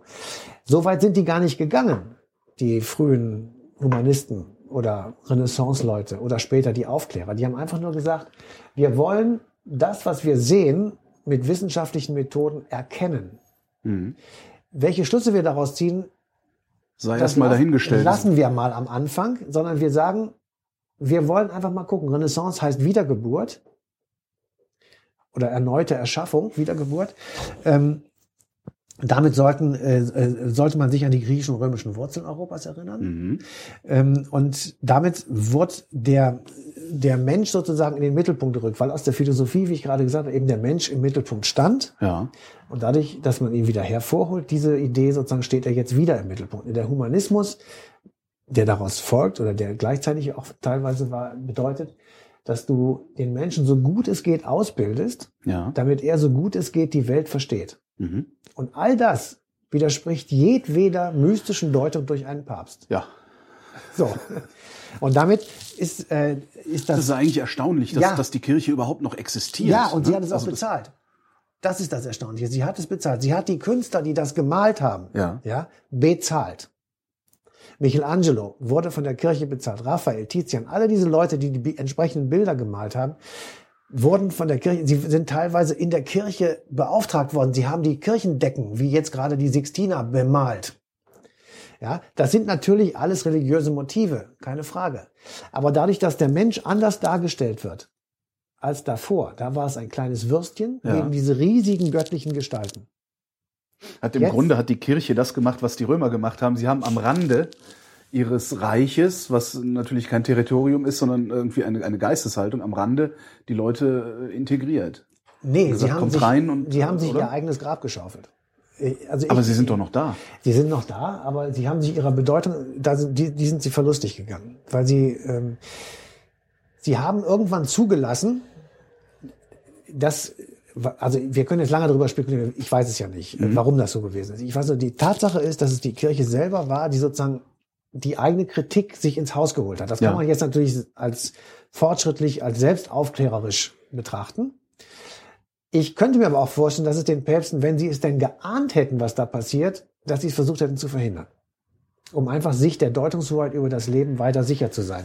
Denn es kommt ja noch viel schlimmer. Aus all dem, was wir gerade so ein bisschen ansatzweise gesagt haben. Also das waren keine antichristlichen Strömungen, sondern es waren allenfalls antikirchliche Strömung. Ja. Äh, Die Aufklärer mussten jetzt nicht unbedingt Atheisten sein, Mhm. zum Beispiel. Das war nicht der Punkt. Ähm, Und einer, bei dem es auch nicht der Punkt war, das war nämlich Martin Luther. Äh, Der war nun wirklich ein Christ und äh, hatte, war ein katholischer Mönch, äh, der äh, voll hinter dem Papst und dem Ganzen stand, bevor er in Rom gewesen ist und sich das dort angeguckt hat. Aha. Der wurde, ist in einem Kloster gewesen, wurde im Auftrage des Klosters nach Rom geschickt, Mhm. um irgendwelche Dinge zu regeln, keine Ahnung jetzt. Jedenfalls, es waren so Geld und Finanzen und so ein Kram. Und er kommt nach Rom und sieht dort sozusagen Hallodri und Weltlichkeit und äh, ein aus den Ufern laufendes System. In diesem Falle war es für ihn konkret der Ablasshandel. Mit dem Ablasshandel sollte der Petersdom, den wir heute sehen in Rom, bezahlt werden. Das heißt, die Leute Hat geklappt, hä? ja, wir standen auf dem Marktplatz mit einem Klimperkasten und haben gesagt, also komm, gib mal zwei, ich sag mal zwei Euro. Ja. Ja, und wenn du das tust, dann ist deine Seele befreit. Und wenn du mir fünf Euro gibst, dann ist deine Seele auch für zukünftige Taten ähm, freigekauft. Machen heute die 10 Scientologen so wenn du mir 10 Euro gibst, äh, wenn du mir 10 Euro gibst, dann sind, äh, ist auch die Vergewaltigung der Mutter Gottes ähm, Ah. äh, geregelt. Und all so ein Quatsch wurde da gemacht. Ja. Und das hat er dann irgendwann gesehen und hat gesagt, das ist, äh, das widerspricht eigentlich dem Kern der Bibel, Mhm. womit er wahrscheinlich nicht ganz unrecht hatte. Er schreibt diese 95 Thesen, ähm, die er übrigens nicht an die Türche, Tür äh, der Genagelt Wittenberger. Schlosskirche genagelt hat, sondern die er verschickt hat, weil kurz vorher wurde die Post gegründet, Turn und Taxis, ungefähr 20 Jahre alt, hatten die die Erlaubnis, mit der Postkutsche durch die Gegend zu fahren. Ähm, und äh, das wurde dann in Ulm vermutlich jedenfalls verbreitet und äh, so ist das Ganze an die Welt gekommen. Jedenfalls diese Reformation, die sich daraus entwickelt, ist äh, neben dem, neben dem ursprünglichen Christentum sicher die zweitwichtigste Entwicklung, die dieser Kontinent genommen hat, weil dadurch eine zweite christliche Religion entsteht, die die erste massivst in Frage stellt und die am Ende des Kampfes, der sehr lange dauert, etwas hervorbringt, was heute zu dem Wichtigsten gehört, was wir haben, nämlich die Religionsfreiheit Mhm. und die Trennung von Kirche und Staat. Hätten wir das nicht, blicken wir einfach mal in den Nahen Osten oder nach in den Iran, ähm, dann sehen wir, was es bedeutet, wenn Religion und Staat vermischt sind. Ja.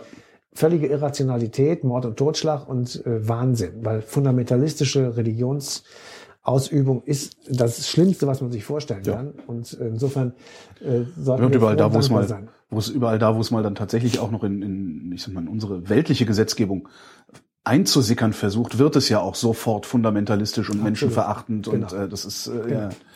Also das heißt, wir haben, äh, äh, also wir, wir sehen mit Martin Luther sozusagen ein, ein wirklich brachiales Ergebnis von, von Humanismus und äh, Renaissance. Aufklärung kommt ja etwas später. Ähm, und äh, aus dieser Idee, eine eigene christliche Kirche zu schaffen, wobei das Luther vermutlich gar nicht gedacht hat am Anfang. Es war, er, Der, einfach, von- der, wollte halt reformieren. Aber er wollte nicht- reformieren, und zwar die katholische Kirche und, äh, oder Also, die es römische ist ja, auch, Kirche. ist ja eigentlich auch völliger, völliger Irrsinn zu glauben. Es ist, Ja. Also eigentlich ist zwei Christentümer, das ist ja Unsinn. Genau. Und Also- ich, ja, das ist aber, eigentlich ist es auch Unsinn. Auf der anderen Seite, ähm, er ist dazu gedrängt worden oder ich sag mal, die Reaktion der, des Papstes hat ihn dazu gemacht, ähm, dann eben doch diese eigene Kirche ins Auge zu fassen, was er dann letztendlich auch gemacht hat. Er hat sich dann aber gegen die, die es dann durchgeführt haben, auch sehr, sehr zur Wehr gesetzt und fand also vieles äh, gar nicht gut. Ähm, wir wollen jetzt aber nicht zu lange bei Martin Luther stehen bleiben, sondern die, die Konsequenz dieser Entscheidung war, dass sich diese beiden Religionen letztendlich bewaffnen, weil sie den Kampf, wer hat denn jetzt das Sagen, ausfechten wollen. Und dieses mündet in den 30-jährigen Krieg. Das, der, der beginnt ungefähr 100 Jahre, Pi mal Daumen, nach der Reformation, also um 16, 1517, wenn man das so als Datum nehmen will, äh, und 1618. Dieser Krieg dauert 30 Jahre und wird von einem Religionskrieg mutiert er zu einem politischen Krieg Mhm. auf den man später sicher nochmal zurückkommen kann. Aber äh, was, das, das, Erge das wichtige Ergebnis des Dreißigjährigen Krieges ist, dass jeder auf diesem Kontinent die, das Recht hat, seine Religion selbst zu wählen. Ja? Und dann erst wird aus der römischen Kirche die katholische Kirche, also katholisch heißt Urgemeinde, Mhm. und sie, sie ziehen sich zurück auf, wir sind die richtigen Christen. Ja, genau. Und die Protestanten, das sieht man ja heute noch bei den Diskussionen über, äh, wie, wie sich diese beiden Religionen miteinander verhalten, dass die katholischen Päpste die protestantischen Bischöfe immer noch als Christen zweiter Klasse Ja. ansehen. Ja, und, und eigentlich auch mit ihnen nichts zu tun haben wollen.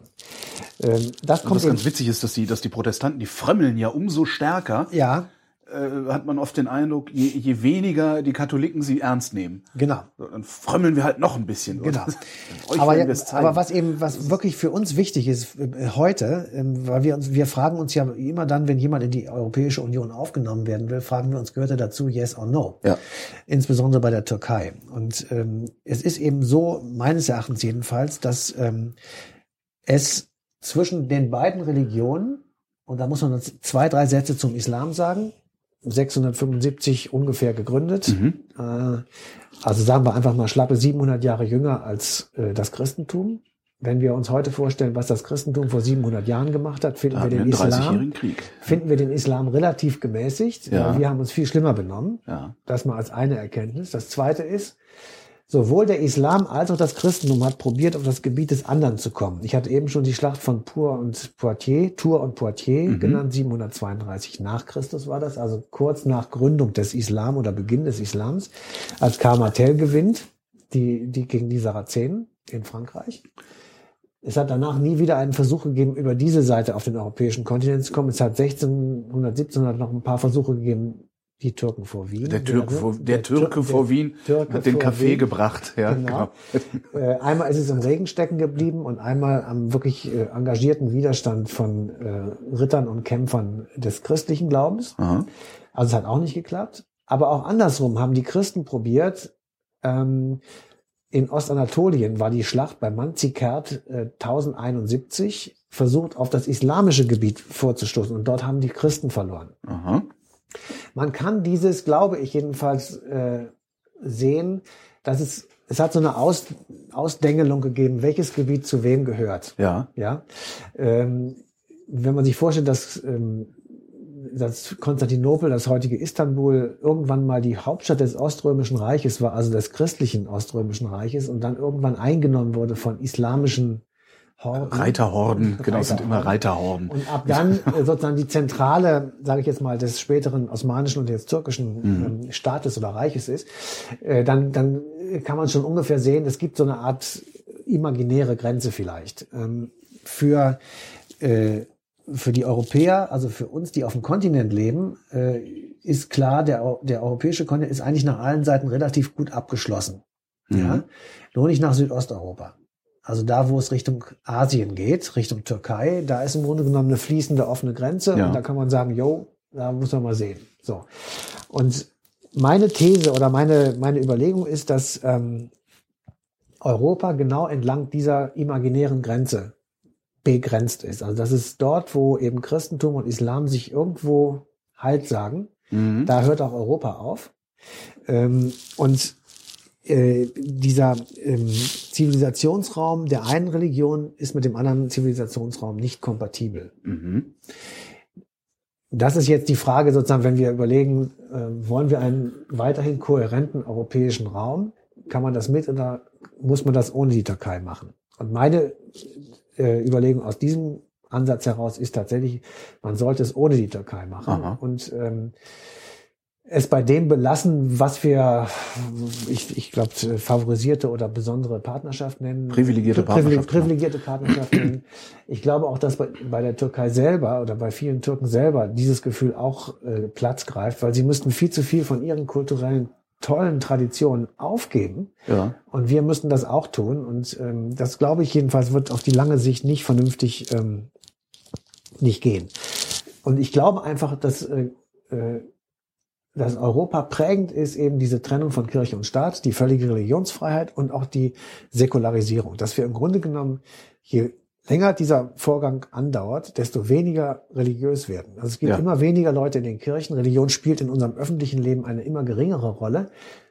Außer, dass man sagt, ich habe bestimmte Dinge, die von mir aus auch in der Bibel stehen, wo ich sage, das ist spirituell vernünftig. Ich helfe den Armen, ich bin, ich halte mich an die zehn Gebote oder irgendwie so Und etwas. selbst dafür brauchen wir keine Religion mehr, um das für uns Wir- zu begründen. Also wir, das, äh, ja, wir bräuchten im Grunde genommen, Ja. wir bräuchten im Grunde genommen keine Institution. Wir, wir könnten, diese Bibel ist irgendwie ein ganz witziges Buch, Ja. eine clevere Idee. Ähm, da hat einer einen Bestseller geschrieben. Und, Und das hätte- spüren die Institutionen ja Hätte es damals schon die GEMA gegeben, wäre er ein reicher Mann geworden. ähm, Und meine zu Religionen abschließende Überlegung ist, äh, Europa ist da, wo Christentum und Aufklärung geherrscht haben. Ja. Und das kann man ziemlich deutlich. Wobei die. Türken, also die Türkei äh, setzt die setzt, setzt die Säkularisierung ja wirklich mit dem Schwert durch, fast schon. Ne?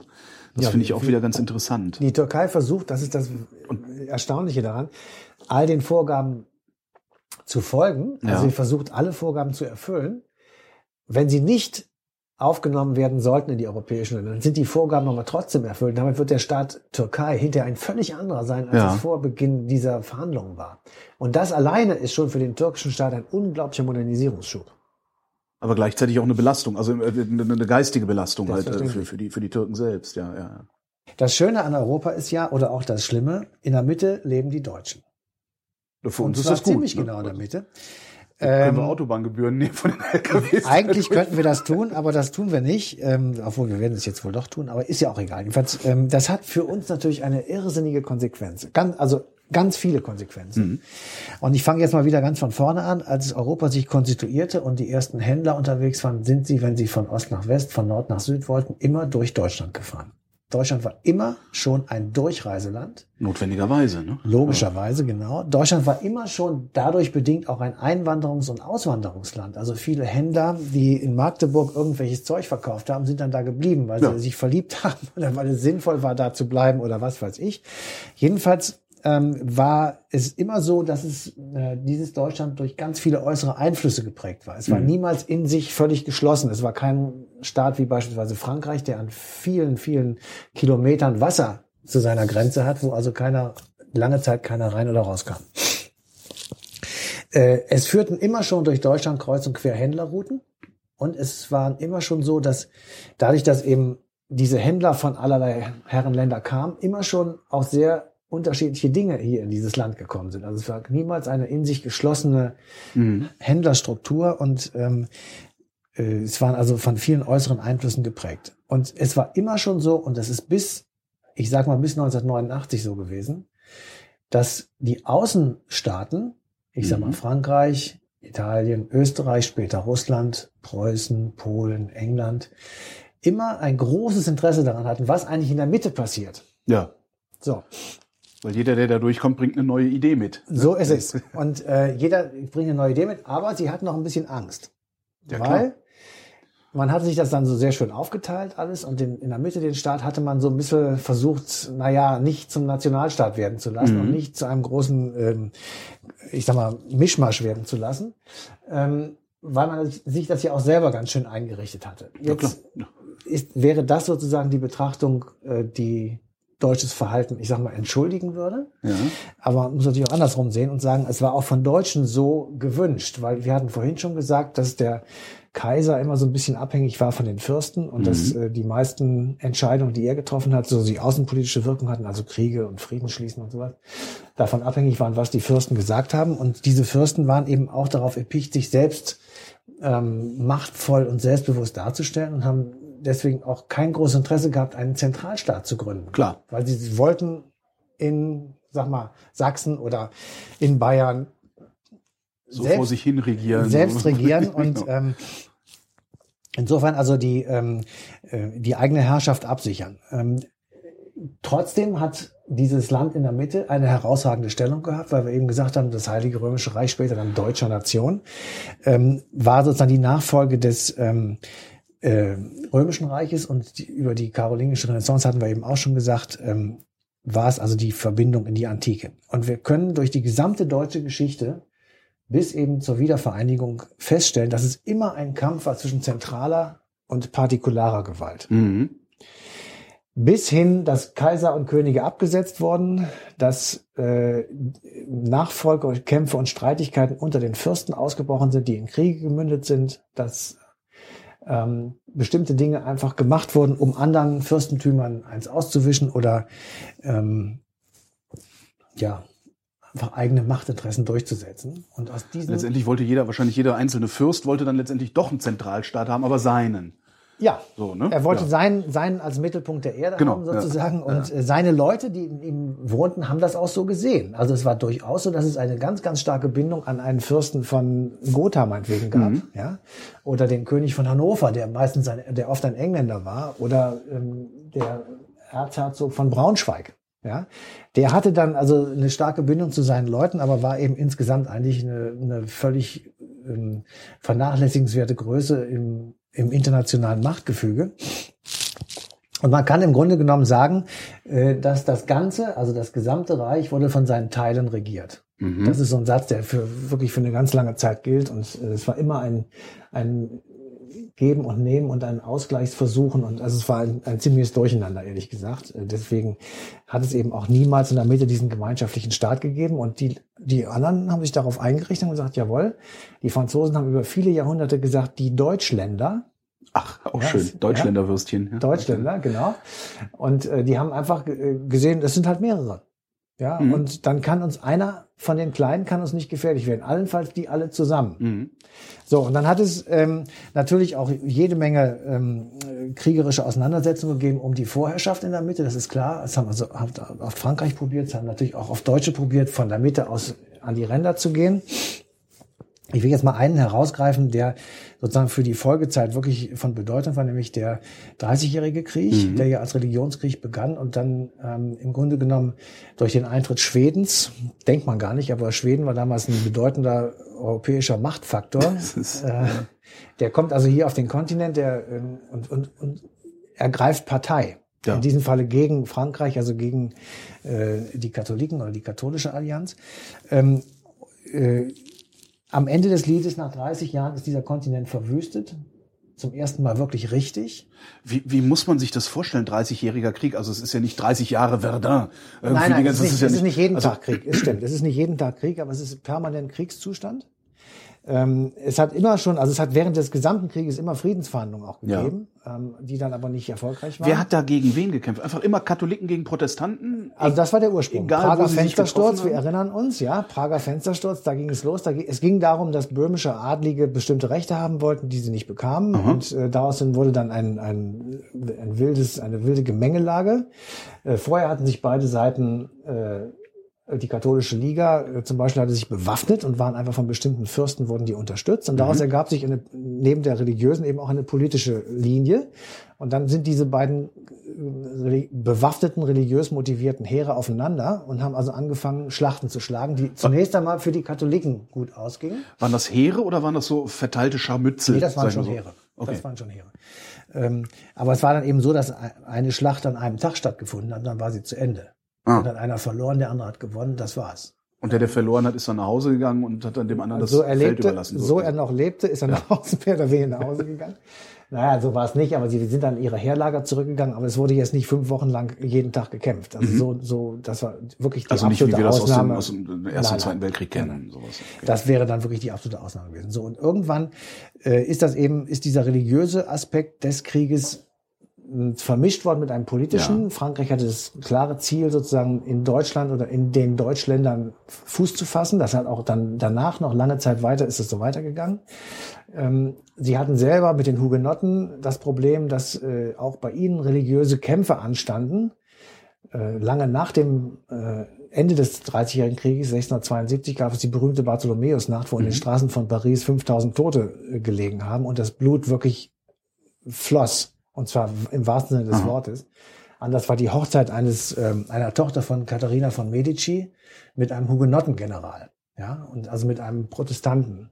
Und, und das, das war der Auslöser, Aufstand, weswegen dann sozusagen die Gegenbewegung, also die, die Gegen, in Anführungsstrichen, Reformation, versucht hat, eben das auch wieder in Paris oder in Frankreich zurückzudrehen. Also es hat lange Zeit wirklich diese religiösen Kriege gegeben und wir sollten froh sein, dass die wirklich vorbei sind.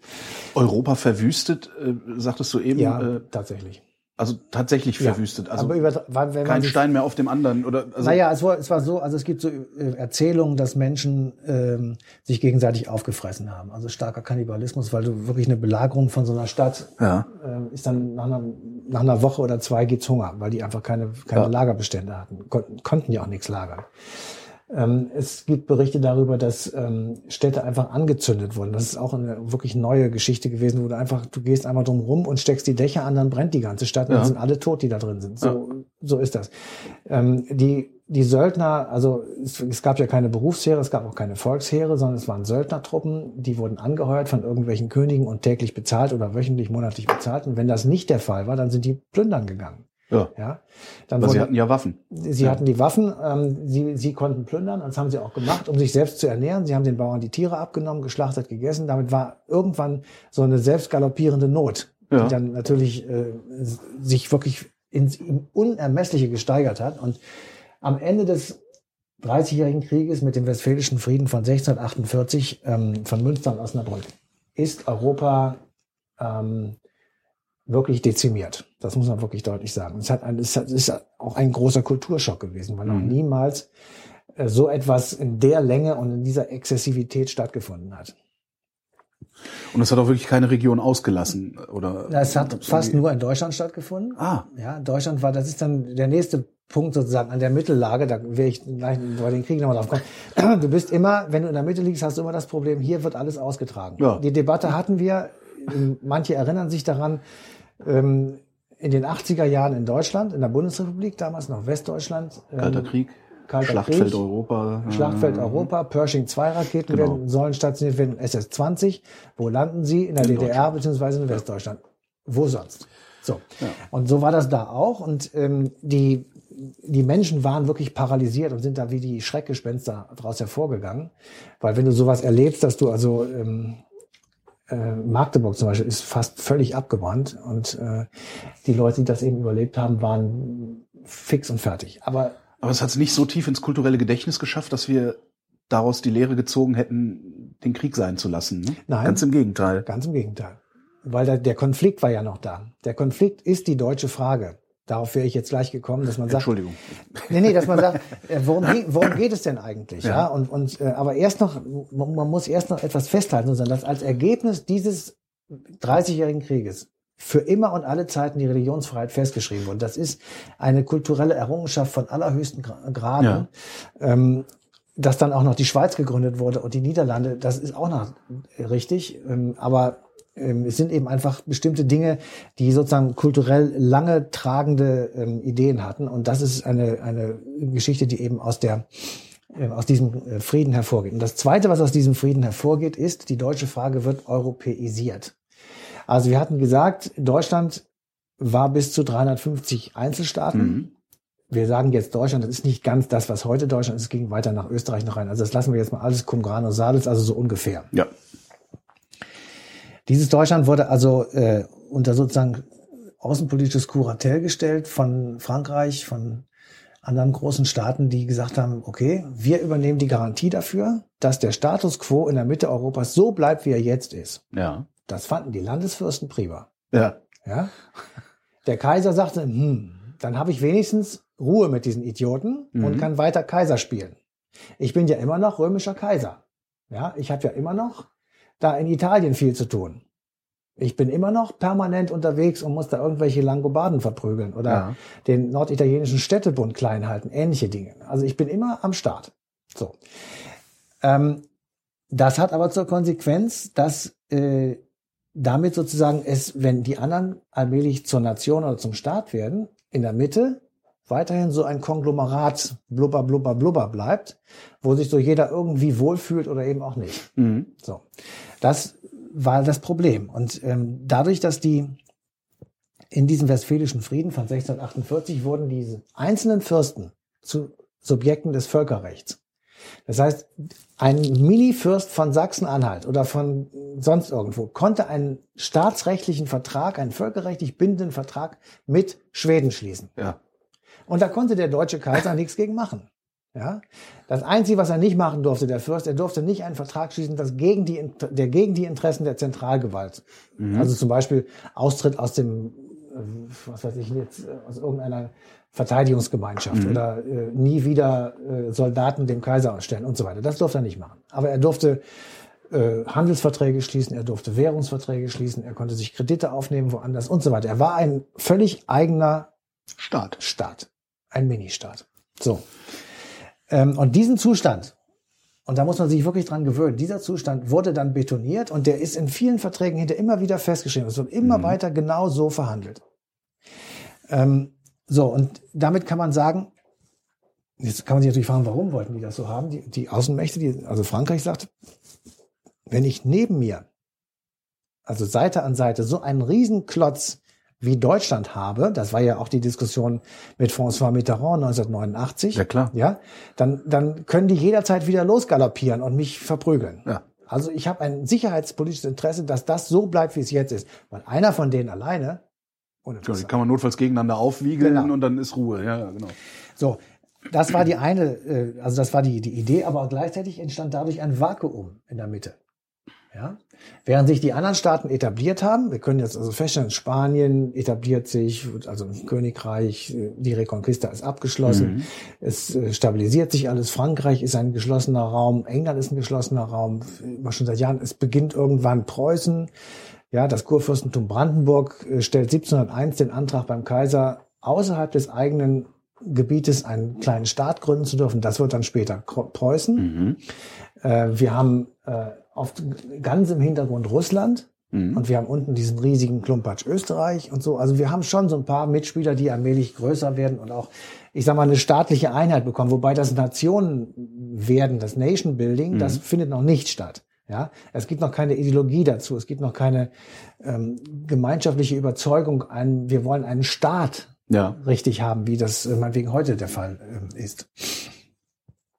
So, und ähm, wir haben, äh, wir können also feststellen, dass du ähm, über die Jahrhunderte hinweg immer wieder an der deutschen Frage sich sozusagen die, die europäische Geschichte abarbeitet. Wir hatten eben gesagt, 1648 wurde das Problem dadurch gelöst, dass es unter Kuratel gestellt wurde. Mhm.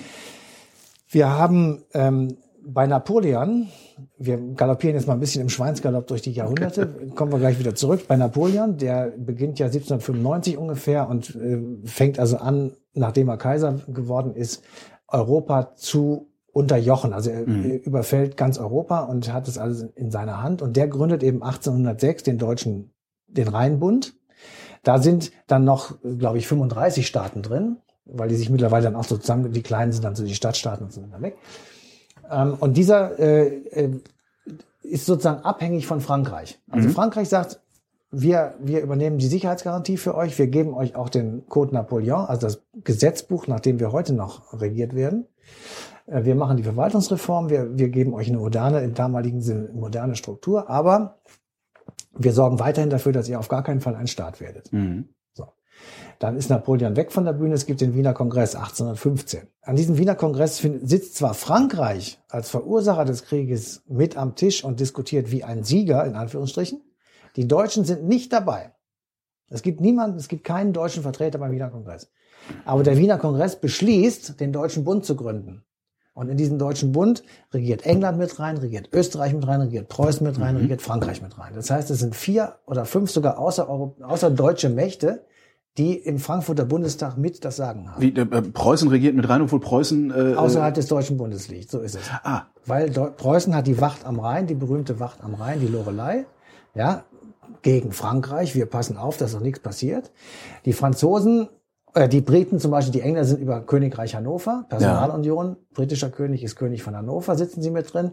Österreich sitzt mit drin, Russland sitzt mit drin und Frankreich. sitzt. Das ist die Heilige Allianz. ah ja. Ja, die Heilige Allianz, die den Frieden von Wien garantiert. Und dieser Frieden von Wien wird sozusagen zementiert dadurch, dass man sagt, dass diese Idee, dass man ein deutsches Reich oder ein, ein, ein Deutschland oder sonst irgendetwas gründet, wie es damals schon viele Nationalisten dachten. Mhm.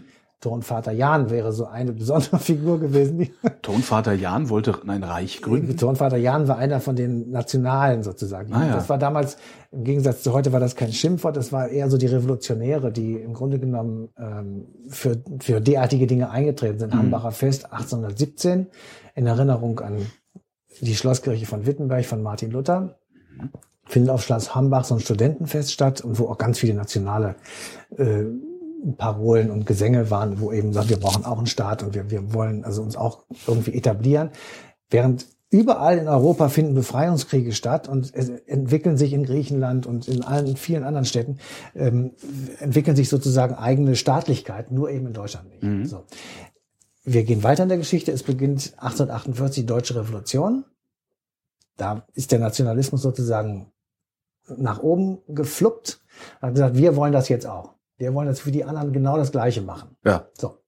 Und es gibt ja die berühmte Paulskirche in Frankfurt, wo das alles stattgefunden hat. Und die tagen und die scheitern an der Frage, was ist eigentlich Deutschland? Da, wird ja scheitern. heute, da scheitern wir ja heute noch dran. Ja, wir scheitern, weil man kann das nicht definieren. Nee. Äh, Sie haben gesagt, die kleindeutsche Lösung wäre Deutschland ohne Preußen und Österreich. Da haben die gesagt, seid ihr verrückt? Die Hälfte der Österreicher sind Deutsche und Preußen sind auch Deutsche. Da haben sie gesagt, dann nehmen wir die großdeutsche Lösung. Das heißt, Preußen ist mit drin und alle Deutschen aus Österreich. Und dann haben sie gesagt, was machen wir mit dem Rest von Österreich? Istrien, Kroatien? Was soll das? Geht nicht. Der österreichische Kaiser wird uns den Mittelfinger zeigen. Genau. Ja, weil er müsste ja sein Kaiserreich aufgeben. Unsinn. Also haben sie sich gesagt, okay, dann machen wir jetzt die kleindeutsche Lösung, aber wir bitten den preußischen König, unser Oberhaupt zu sein. Und der preußische König sagt, von der Kanaille lasse ich mir kein Hundehalsband anlegen. Und hat sie nach Hause geschickt. Aha. Und damit ist, ist das gescheitert. Ja, sie hatten einfach nicht den, den Mumm gehabt, Sekunde, nicht den Mumm gehabt, sozusagen diese, diese Staatsgründung von mir aus auch mit Gewalt durchzusetzen. Ja. Ja. Das Volk hätte vielleicht sogar in Teilen mitgemacht. Es waren ganz viele Aufstände gewesen vorher, die Märzunruhen, also im Jahr, in, in der Zeit vor dem Beginn der Paulskirche waren überall in Deutschland die berühmten Märzunruhen, wo eben Forderungen nach Parlamentarismus und nach Beteiligung des Volkes und so weiter ähm, artikuliert wurde und die Könige auch durchaus gesagt haben, jawohl, wir werden da viele Punkte von erfüllen. Ja, aber es war eben, es ist dann gescheitert, weil man sich nicht einigen konnte. Was, was nehmen wir jetzt dazu? Ja.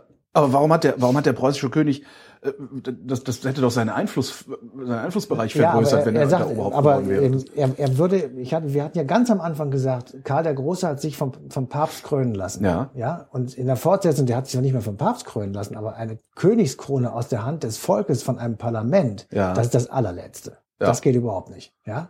Du kriegst die Königskrone entweder aus Erbschaft wie bei ihm, Ja. von seinem Vater, ja, oder, oder die, die Fürsten krönen dich. Mhm.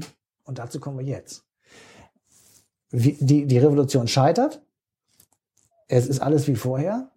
Alles zerstritten. Die anderen sagen, die Deutschen schaffen das nie. Mhm. Ähm, es, es erscheint auf der politischen Bühne Bismarck. Bismarck ist ein Vertrauter des preußischen Königs. Mhm. Der ähm, so ein Ostelbier, so ein Großgrundbesitzer ist Bismarck und äh, der findet, es gab damals Parlamente schon, ähm, auch in Deutschland natürlich, und äh, der findet irgendwie, dass das Parlament eher eine lästige Institution ist. Schwatzbude hat er, glaube ich, gesagt, Ja, oder? So? hat er wohl auch gesagt und viele andere Dinge. Äh, jedenfalls, äh, der sagt also, äh, diese Idioten hier, das ist mir alles scheißegal, ich mache eh, was ich will. Und äh, das mache ich im Verein mit meinem Kaiser, beziehungsweise meinem preußischen König. So, und ähm, äh, der, die, die zwei kaspern das irgendwie aus, was weiß ich.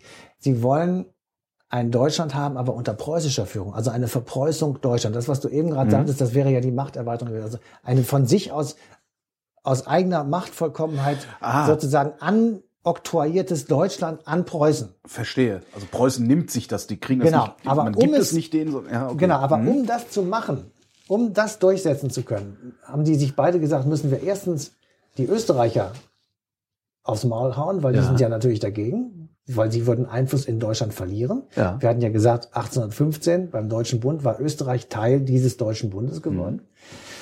Und das Zweite, was wir machen müssen, wir müssen Frankreich, den berühmten Erbfeind, müssen wir auch schlagen, weil die würden natürlich, wenn wir jetzt hier auf einmal ein deutsches Reich gründen, dann kommen die Franzosen über den Rhein geklettert Ja. und, und äh, machen uns den, den Ärger. Ähm, die, die entscheidende Schlacht gegen Frankreich war ähm, im, am 2. September 1870 in Sedan. Mhm. Und da nahm teil ein gewisser Herr Hindenburg im Übrigen, äh, der später Reichskanzler wurde, der Hitler intro- introniert. Also es ist ein sehr, sehr langes Leben. Mhm. Äh, später wurde dieser Sedan-Tag als Nationalfeiertag gefeiert, in übelster nationalistischer, hochnäsiger und chauvinistischer Weise gegenüber Frankreich. Daher haben wir die Siegessäule in Berlin stehen. So ist ne? es. Ist so Ding. ist es. Nachdem nämlich Frankreich geschlagen wurde, hat Preußen bzw. Bismarck und der preußische König nichts Besseres zu tun, als im Spiegelsaal von Versailles, also inmitten Feindesland, das Deutsche Reich zu gründen, aber ohne das deutsche Volk. Es war eine Gründung der obersten Machtelite, Ja. der Fürsten und Könige, die den preußischen König zum deutschen Kaiser erhoben haben. Das hat er natürlich angenommen, weil das waren ja seinesgleichen, die Ja. ihn da sozusagen einen nach oben befördert Hat das haben. Volk ihn denn dann angenommen? Nein. Nein. Das war eine völlige Missgeburt. Und Bismarck äh, hat dann ja eine ganze Zeit lang probiert, sozusagen das Volk dadurch zu ködern, dass er die Sozialgesetzgebung Mhm. gemacht hat, um die Sozialdemokratie, die aufkam und die Gewerkschaften niedrig oder klein zu halten. Er hat äh, die katholische Kirche klein gehalten, weil er deren Einfluss über die Kanzeln Ja. äh, gefürchtet hat und beides mit merkwürdigem Erfolg. Denn nachdem die Katholikenverfolgung zu Ende war, war das Zentrum die stärkste politische Partei, also die katholische. Katholischen. Und als die, Sozial die Sozialistenverfolgung zu Ende war, war die SPD die stärkste Partei im Reichstag, also mit völlig gegenläufigen Ja. Ergebnissen. So, Könnte man jetzt- auch die ein oder andere Lehre rausziehen. Ne? ja, allerdings. Man muss die Leute nur in Ruhe lassen. Ja. So, ähm, also jetzt war der Konkurrent in der Mitte geschaffen. Mhm. Ja, und das europäische Machtgefüge war vollkommen durcheinander geraten. Völlig.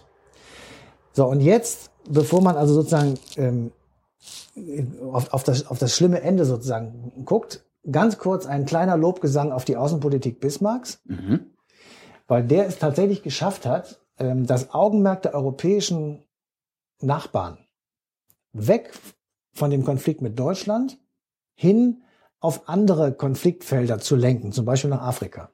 Es hat eine große, ganz bedeutende Konferenz in Berlin gegeben, 1878, die berühmte Berliner Konferenz, auf der alle diese unterschiedlichen Streitigkeiten im Grunde genommen verlagert worden sind nach Afrika.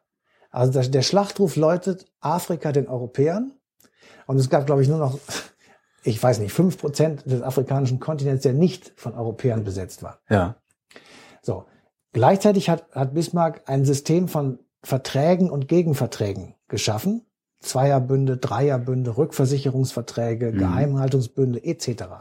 So dass für den Fall, dass einer den anderen angegriffen hätte, immer ein Dritter als Bündnispartner eingesprungen oder hätte einspringen müssen. Mhm. So, manchmal wusste man das und manchmal wusste man das nicht, Das ist, das ist, also das hat dass das dann es diese Verträge gibt. zum Ersten Weltkrieg letztlich geführt, Nein, oder? nein, Also, oder nicht? nee, nee. Nee, nicht zum ersten Mal. Es war ein völlig perfekt funktionierendes System. Aha. Weil die großen Spieler, Frankreich, Deutschland, England, Russland, die wussten, wenn ich einen von denen irgendwie anpöbele, dann kriege ich es auf jeden Fall mit dem anderen zu tun. Ja, Dann habe ich schon zwei gegen einen. Schlecht. ja, Und dann gab es noch Rückversicherungsverträge. ja. Die waren so gestaltet, dass man die geheim hielt. Sodass man dann wie Kai aus der Kiste noch mit einem bösen Überraschungsgast auf dem Schlachtfeld. Verstehe. Das, ah, okay, Ja. okay, verstehe. Und dadurch war Ruhe im Karton. Ja. Wir hatten eine lange Friedensphase zwischen 1870 und 1914. ja. Das ist für damalige Verhältnisse schon irre lang gewesen. Ja. Also wir können Das war letztendlich ein, ein, ein, ein, ein ja, sowas ähnliches wie Wettrüsten, nur halt mit Verträgen, ne? So. Ja, es Jeder wurde- hatte Schiss, ja. zu viel aufs Maul zu kriegen. ja, aber ja. äh, zu Bismarcks Zeiten wurde nicht gerüstet. Also Nee, nee, ich meine nur, also, so Also quasi Wettrüsten, also ohne Waffen. Ja. Im Grunde, ja. gerüstet und zur Explosion geführt wurde mh, erst, erst später. Mhm. So.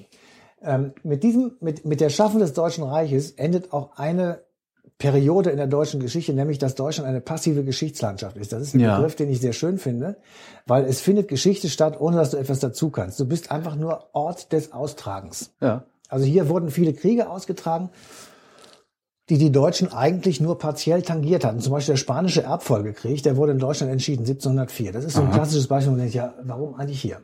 So. ähm, in dem Moment, wo Deutschland ein Agens wird, also ein Mitspieler, Ja. Entscheiden sie natürlich auch, ob hier nun Krieg geführt wird oder nicht. Mhm. Das ist echt eine ganz, ganz ähm, wichtige Geschichte und dieser, diese Angst davor, dass man eine passive Geschichtslandschaft wird, hat eben auch eine Rolle gespielt bei der Kalter Krieg, Atombewaffnungsdiskussion, Ja. Äh, weil man einfach dachte, wir können gar nichts dafür, wir sind, wir leben hier einfach nur und kriegen diese ganze Scheiße aufs Kopf, auf den Kopf gehauen. Also das ist äh, nun wirklich eigentlich nicht zu ertragen. Ähm, der Zustand, dass diese Verträge sozusagen den Frieden erhalten, der geht genau so lange, bis der preußische König oder deutsche Kaiser stirbt. Es, es kommt im Jahr 1888 zu einer wirklich Verkettung von unglücklichen Umständen. Das ist das berühmte Drei-Kaiser-Jahr. Der ähm, Wilhelm I. stirbt 91-jährig. Ähm, sein Sohn Friedrich Wilhelm III. ist extrem beliebt im Volk, verheiratet mit einer Tochter der britischen Queen. Ähm, dieser Friedrich Wilhelm III. ist aber schon vom Tod gezeichnet, als er auf den Thron klettert. Im März 1888 besteigt er todgeweiht den Thron und stirbt 99 Tage später. Hätte man sich eigentlich auch sparen können, Ja. aber ähm, egal. Es war die Thronfolgeregelung und die musste das so machen. Und sein Sohn ist Wilhelm II., Mhm. ein Enkel der britischen Königin. Der ist noch relativ jung, irgendwie in den 20ern, und wird mehr oder weniger überraschend Mhm. und völlig äh, zu früh deutscher Kaiser. Und dieser deutsche Kaiser, Wilhelm II., mh, legt es in den kommenden Jahren darauf an, selbst tatsächlich Politik machen zu wollen. Mhm. Und es ist ihm egal, wer unter ihm Kanzler ist.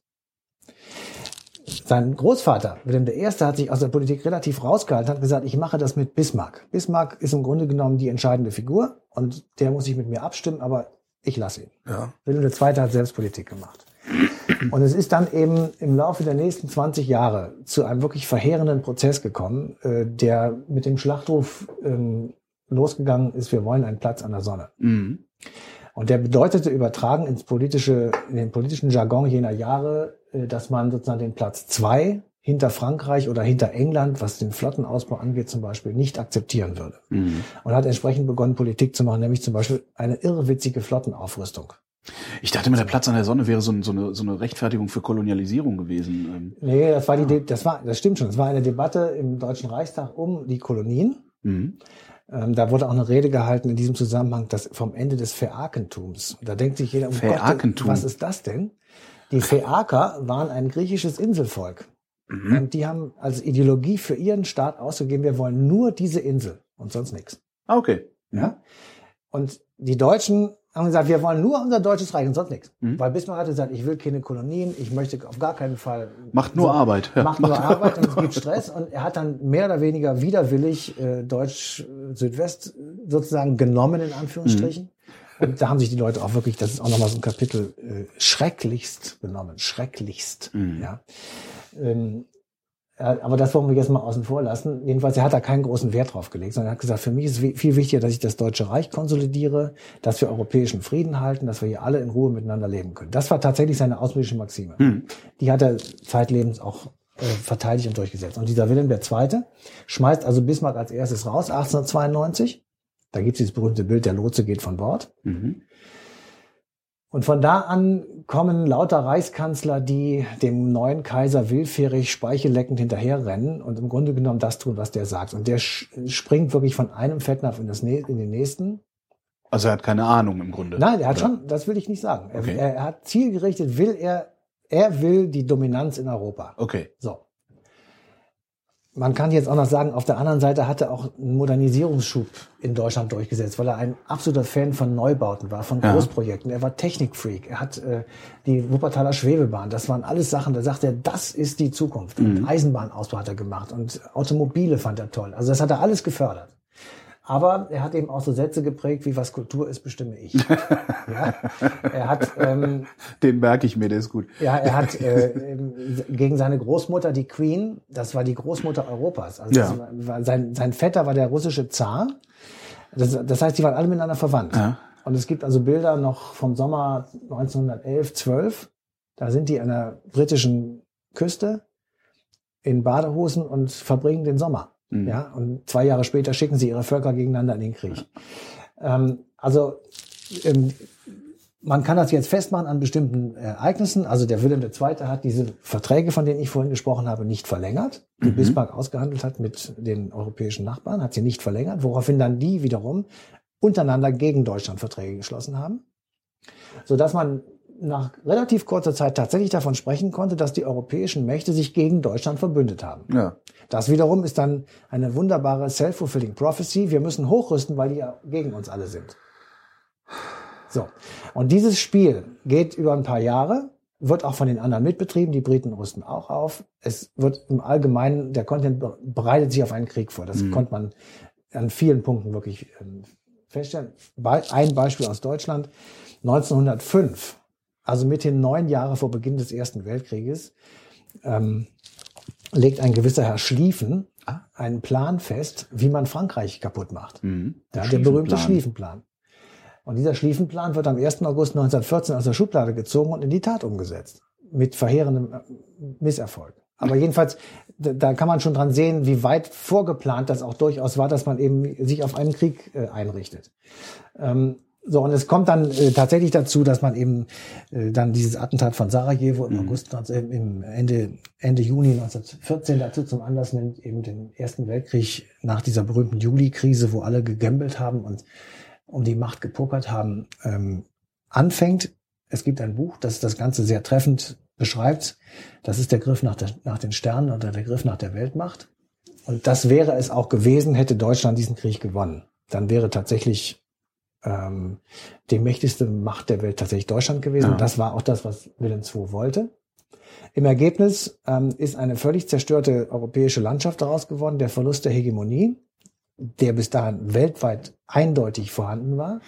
Es beginnt der Eintritt Amerikas in die Weltpolitik und Ja. am östlichen Horizont beginnt die Sowjetunion zu wachsen, die 1918 wahrscheinlich noch mit drei Granaten hätte wieder erledigt werden können.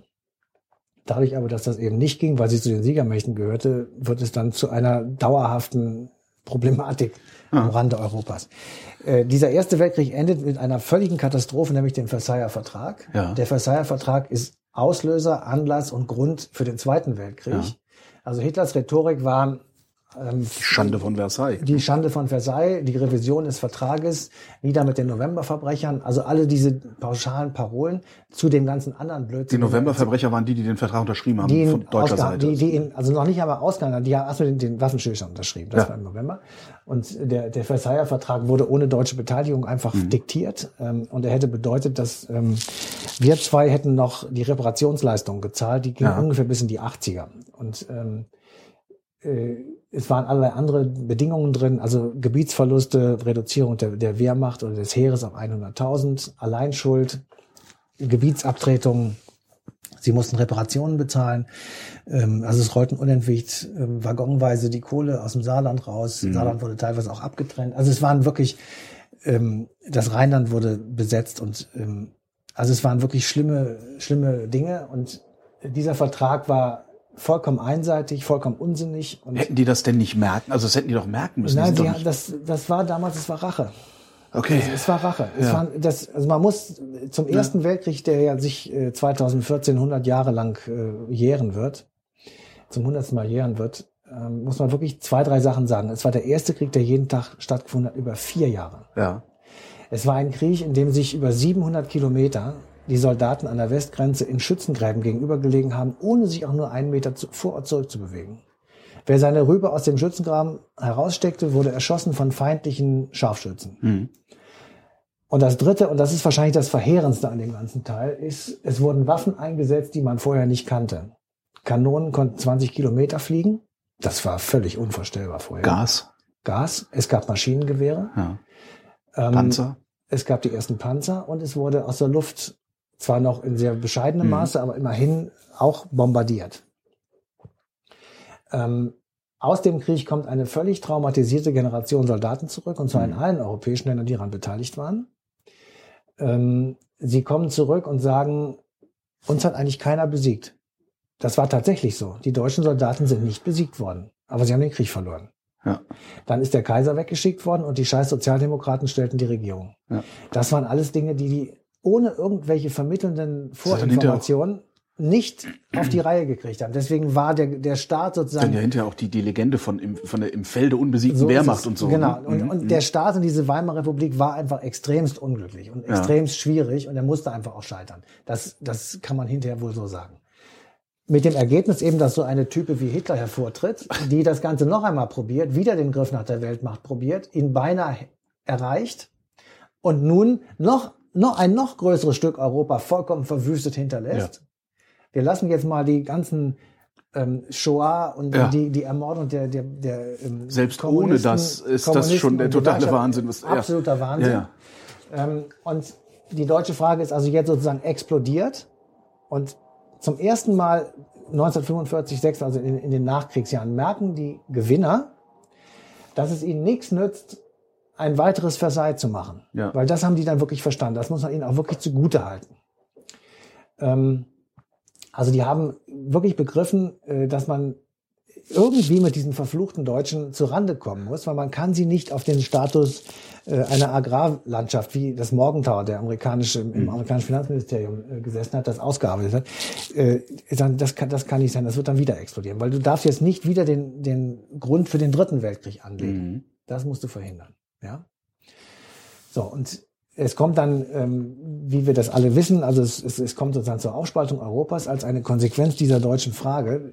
Das, wenn man sich das zu Ende überlegt, dann ist es natürlich wirklich gewaltig, was alleine diese Tatsache, dass es in der Mitte des, des Kontinents ein uneines äh, möglicherweise sehr zentrifugal wirkendes äh, Staatengebilde wie Deutschland gegeben hat, mit vielen einzelnen Interessen und, und wenig zentralistischer Organisation, ähm, die dann eben über verschiedene Kriege und auch verschiedene Niederlagen und verschiedene Schwierigkeiten, die sie nun mal hatten, äh, diesen Zweiten Weltkrieg entfesseln, der im Ergebnis die Spaltung des Kontinents hat, was ja nur einerseits Das und, und noch viel mehr. Ich meine, ja, ne? es ist nur einerseits eine geostrategische Entscheidung. Ja. Ja, es werden Völker zerrissen.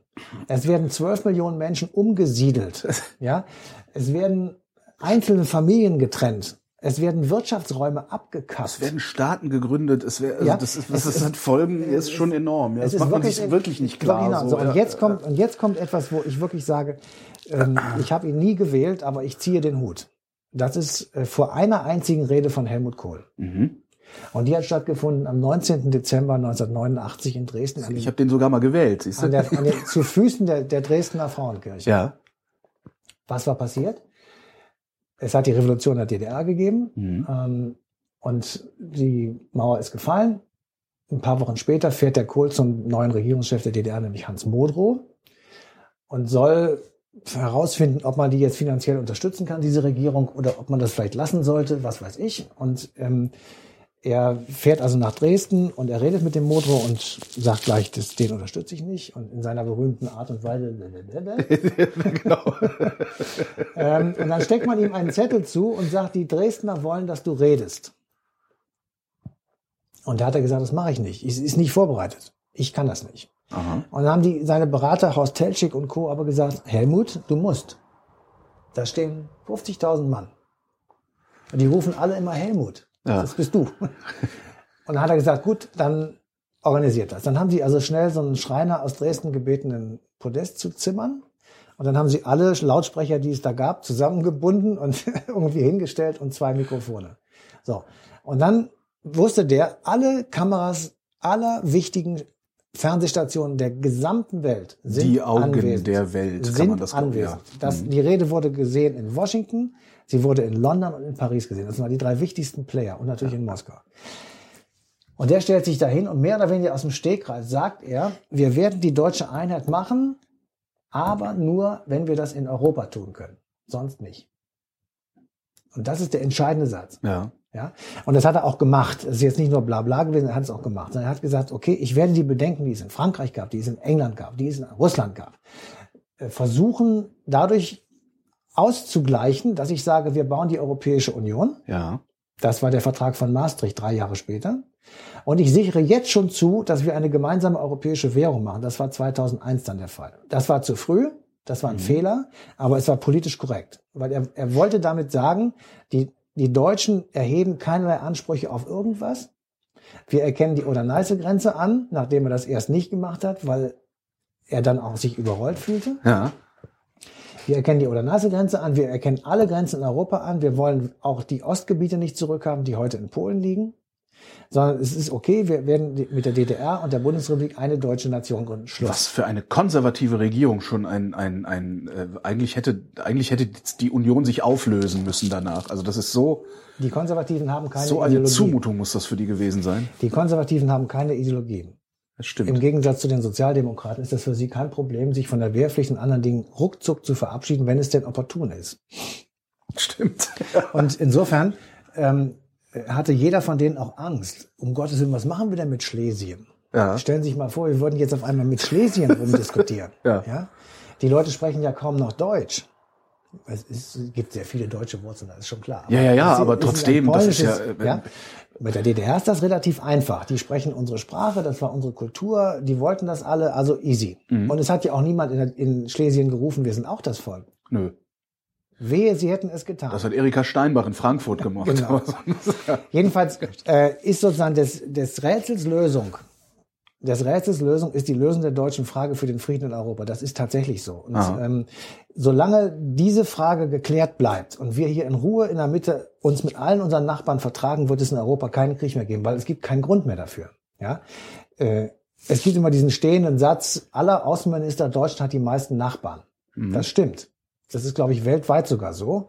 Ähm, es gibt keinen Staat, der mehr Nachbarn hat als wir. Also unsere Außenpolitik muss auf Frieden und Ausgleich mit den Nachbarn Ja. äh, aus sein. Ansonsten würden wir ja schon lange äh, die Radieschen von unten begucken. Also sind wir in großem Maße interessiert, dass diese Europäische Union funktioniert. Jedenfalls die intelligenten Menschen. Es gibt natürlich Ressentiments, das ist schon klar, aber äh, politisch ist es opportun, dafür zu sorgen, dass wir sagen, jawohl, wir haben hier eine europäische Gemeinschaft oder eine europäische Union, die garantiert uns tatsächlich Handel, Wohlstand, Ausgleich, Frieden und so weiter. Man kann vermutlich jüngeren Leuten nicht, nicht mehr sagen, Europa ist deshalb gut, weil es den Frieden sichert. Es gibt so ein paar Punkte, die man in Europa hinein implementieren müsste, aber im Prinzip bisher, also bis zum heutigen Punkt gesprochen, ist es tatsächlich so, dass die, die Europäische Union und der Ausgleich der Deutschen der Voraussetzung dafür war, äh, tatsächlich Frieden erhält. Ist das unter diesem Aspekt ist das äh, also was was ich so das Gefühl habe ist, dass wir gerade gerade qua Wirtschaftspolitik so eine Hegemonialstellung einnehmen in Europa. Ähm, wäre es dann nicht schlau davon Abstand zu nehmen, also tatsächlich eine Wirtschaftspolitik zu fahren, die uns eher schadet im Sinne unserer Nachbarn, damit die deutsche Frage nicht wieder zu einer deutschen Frage wird? Also ich glaube nicht, dass die deutsche Frage mit einer Wirtschaftshegemonie ähm, erklärt wird. Natürlich haben die so, dadurch, dass wir halt die größte Volkswirtschaft sind, die Deutschen, ähm, sind wir in diesem Zusammenhang die wichtigsten. Mhm. Wir müssen auch immer am meisten bezahlen. Ja. Das heißt, jede Lösung, die jetzt bei dem Konflikt äh, um die Eurokrise und äh, Europa insgesamt ähm, aufgerufen wird, wird immer für uns am teuersten. Mhm. Ich für mich kann das erklären oder kann sagen, ist okay, weil ich habe auch am meisten, als Deutscher habe ich auch am meisten Ja. davon. Ja? Die anderen prügeln sich nicht mehr vor unseren Toren. Ja. Ich habe davon am meisten, allein jetzt aus wirtschaftlichen Gründen, weil wir treiben 60 Prozent, glaube ich, unserer Exporte gehen nach Europa. Und wenn die das nicht kaufen können, dann habe ich nichts davon, schöne Autos zu bauen oder Waschmaschinen oder was auch immer. Insofern muss ich ein elementares Interesse daran haben, dass es meinen Nachbarn gut geht, dass ich mit denen Handel treiben kann und dass hier Ruhe ist. Also wir hatten jetzt ganz viel über die Mitte Europas gesprochen und über das, was da sozusagen an, äh, an Schwierigkeiten und an Problemen ähm, gekommen ist. Aber man kann natürlich auch sehr viel Gutes über Europa sagen. Europa ist so als Überschrift gesagt für mich jedenfalls identisch. Das heißt, es lebt nach Prinzipien und nach Werten, die hier entstanden sind und nicht von irgendwo anders her importiert worden. Ähm, also man kann sagen, im Grunde genommen, alle Werte, die heute für uns wichtig sind, sind hier auf diesem Kontinent erstritten und erkämpft und äh, mit sehr viel Blut meistens auch bezahlt worden und Aber immerhin nicht auf dem Wege des Kulturimperialismus äh, von außen. transportiert worden. Ich will jetzt einfach ein paar Sachen sagen, die so für uns wichtig sind. Parlamentarismus. Mhm. Ähm, das geht im Übrigen auch zurück auf Aristoteles, der die Staatsformlehre aufgestellt hat. Und da geht Parlamentarismus eben auch hervor. Es hat im Mittelalter die Ständeversammlung gegeben, so die ersten Formen, in dem damals diese Ständegesellschaft, äh, also Kaufleute, Mhm. Klerus, Stände eben Adel, am, ähm, am politischen öffentlichen Leben beteiligt worden sind. Ähm, es hat ausgehend von England, Bill of Rights, wird vielleicht dem einen oder anderen noch was sagen in der Schule. Habe ich auch schon mal gehört. Ja. 1689. ähm, da werden zum ersten Mal die Rechte des Königs gegenüber dem Parlament eingeschränkt. Das Parlament bekommt das berühmte Steuerrecht. Das ist ja heute noch die Königsdisziplin eines jeden Parlamentes. Ähm, das Heer ähm, in Friedenszeiten ist abhängig von der Zustimmung des Parlamentes und das Gleiche gilt für die berühmte Immunität, die 1689 zum ersten Mal aufgestellt wird. Also ein Parlamentarier darf nicht vom König belangt werden, wenn er während des parlamentarischen Lebens oder des Arbeitens sozusagen gegen den König redet. Und was eben auch wirklich bis heute wichtig ist und bleibt, ist ähm, das Rederecht. Also du darfst keinem Parlamentarier verbieten zu reden. Mhm. Bis hin zu diesem absurden Theater, das jetzt gerade in Amerika stattgefunden hat, dass einer so lange redet, bis die Abstimmung beendet ist oder verhindert wird. Ja. Der hat 13 Stunden geredet, der Ja. arbeitet gegen, gegen den Verteidigungsminister. ähm, jedenfalls, äh, also Parlamentarismus ist eben etwas, was hier entstanden ist. Man kann natürlich jetzt sagen, das wäre, wenn es nicht hier, vielleicht auch woanders entstanden. Tatsache ist aber, dass es hier entstanden Eben. ist. Ähm, das gleiche gilt für unsere Rechtsordnung. Die ist ähm, nicht von woanders gekommen, sondern hier ähm, auf, also ich habe einfach mal so ein paar Sachen hier mir so notiert. Die, die berühmte Habeas Corpus Akte, weiß kein Mensch, was das ist. Ich, ich höre das häufiger mal. Ja, das ist irgendwo, auch wichtig so, ähm, weil nämlich die Habeas Corpus Akte ist der Beginn einer lateinischen äh, Klausel, die uralt ist und ähm, bedeutet, dass wenn jemand verhaftet wurde, also wenn ich deinen Körper habe, wenn, Ah, ja, wenn du verhaftet, ja. wenn du verhaftet bist, dass du dann binnen drei Tagen einem unabhängigen Richter vorzuführen bist, der entscheidet, ob ich dich weiter in Haft behalten darf. Ah, Und diese berühmte Haft, die, das gilt ja auch heute noch, ähm, die Habeas Corpus Akte war eben auch in England äh, zum ersten Mal virulent, weil der König äh, es sich zur Angewohnheit gemacht hatte, missliebige Personen Einfach mal in A Tower zu verhaften schmeißen. und B mit dem Schiff irgendwo an den Enden der Welt zu verkarren, Oha. damit sie dann einfach weg sind, aus den Augen, aus den Sinn. Und äh, das hat also diese Habeas Corpus Akte nur mehr verhindert. Das heißt, er musste drei Tage durfte er ihn festhalten. Danach kommt der Richter und sagt ja oder nein. Und wenn er nein sagt, dann musste er sofort auch wieder entlassen werden. Das war zumindest auf dem Papier dann auch der Fall. Hat natürlich immer wieder Verstöße dagegen gegeben, aber äh, die, äh, der, der Grundsatz, der gilt bis heute. Ja, und es ist eine, das ist wirklich die Basis jeglicher Justiz, äh, die eben in Europa stattfindet. Und wir haben mit der Magna Carta von 1215, die berühmte, ähm, die Gewaltenteilung, ja, den Beginn einer konstitutionellen Monarchie. Das heißt, der König ist abhängig von Parlament und Rechtsprechung und ähnlichen Dingen, die eben außerhalb seiner eigenen Machtvollkommenheit sind. warum haben die Könige das mit sich machen lassen? Oder der König das mit sich Sie machen wurden lassen? einfach militärisch mit Gewalt unter so, Druck gesetzt. Es gab, also es gab, nein, nicht Cop-up, aber ähm, es gab einfach äh, genau die Macht der Barone und die Macht des Adels, äh, die gesagt haben, wir kriegen dieses Recht jetzt. Wenn wir das nicht kriegen, dann gehen wir nicht mit dir in den Krieg. Okay. Zum Beispiel. Ach so einfach, ja, stimmt. Es war Also damals Unterstützung verweigern, ja klar. ja, genau. Es war damals relativ rudimentär und überschaubar. Die Argumente konnte man sich überlegen und das Mhm. war relativ klar. Ähm, so, und ähm, als letztes vielleicht noch Glorious Revolution 1689 auch. Das war sozusagen die Verbindung von allem. Ähm, das ist die Grundlage äh, der Rechtsprechung und der staatlichen Organisation aller europäischen Staaten. Also die Trennung eben auch des, der Macht des Königs und der Parlamente und also wo du wirklich sagst, gut, hier ist zum ersten Mal ähm, ein, ein, eine Monarchie aufgestellt, die an Recht und an Parlamentarismus gebunden ist, wo, du, Mhm. wo der König nicht irgendwas machen kann, sondern er muss sich die Erlaubnis holen. Und es wurde ihm auch oft die Erlaubnis verweigert. Wo der König aufhört, auch der Souverän zu sein, ne? Oder nicht? Also wer macht die Jedenfalls in sehr Gesetze? vielen Punkten. Ja, das, die Gesetze, das, ne? und irgendwann kommen wir dann da an, wo klar. wir jetzt sind. Genau. Ja, genau. Das ist natürlich ein Entwicklungsschritt. Aber äh, wichtig ist ja immer, wo kommt es her? Und Mhm. ähm, wenn man, wenn man sagt, leben wir sozusagen nach unseren eigenen Vorstellungen, dann kann man wirklich in Europa sagen, ja. Ja. Das wird man in Amerika auch tun. Vollkommen klar. Nur da sind eben, A, es ist viel jünger, Mhm. klar. Ähm, aber B eben auch ist äh, sehr viel durch die europäischen Einwanderer beziehungsweise auch durch europäische Armeen, die da vor dem Unabhängigkeitskrieg gefochten haben, eben auch rübergetragen. Ja, worden. klar. Das dritte ähm, nach Rechtsprechung und ähm, Parlamentarismus sind die Menschenrechte. Ja, das ist etwas, was tatsächlich zum ersten Mal in der amerikanischen Unabhängigkeitserklärung Mhm. aufgeschrieben ist, was aber in der französischen Revolution sozusagen mit Macht und äh, unwiederbringlich ähm, oder unwidersprochen und für immer gültig dann eben auch in Europa sich durchgesetzt hat. Ähm, ähm, dass es die Menschenrechte gibt und dass die bei uns Gültigkeit haben, wobei man einschränkend sagen muss, die französische Revolution bezog sich erst nur auf Männer. Männerrechte. Ja, so ähnlich.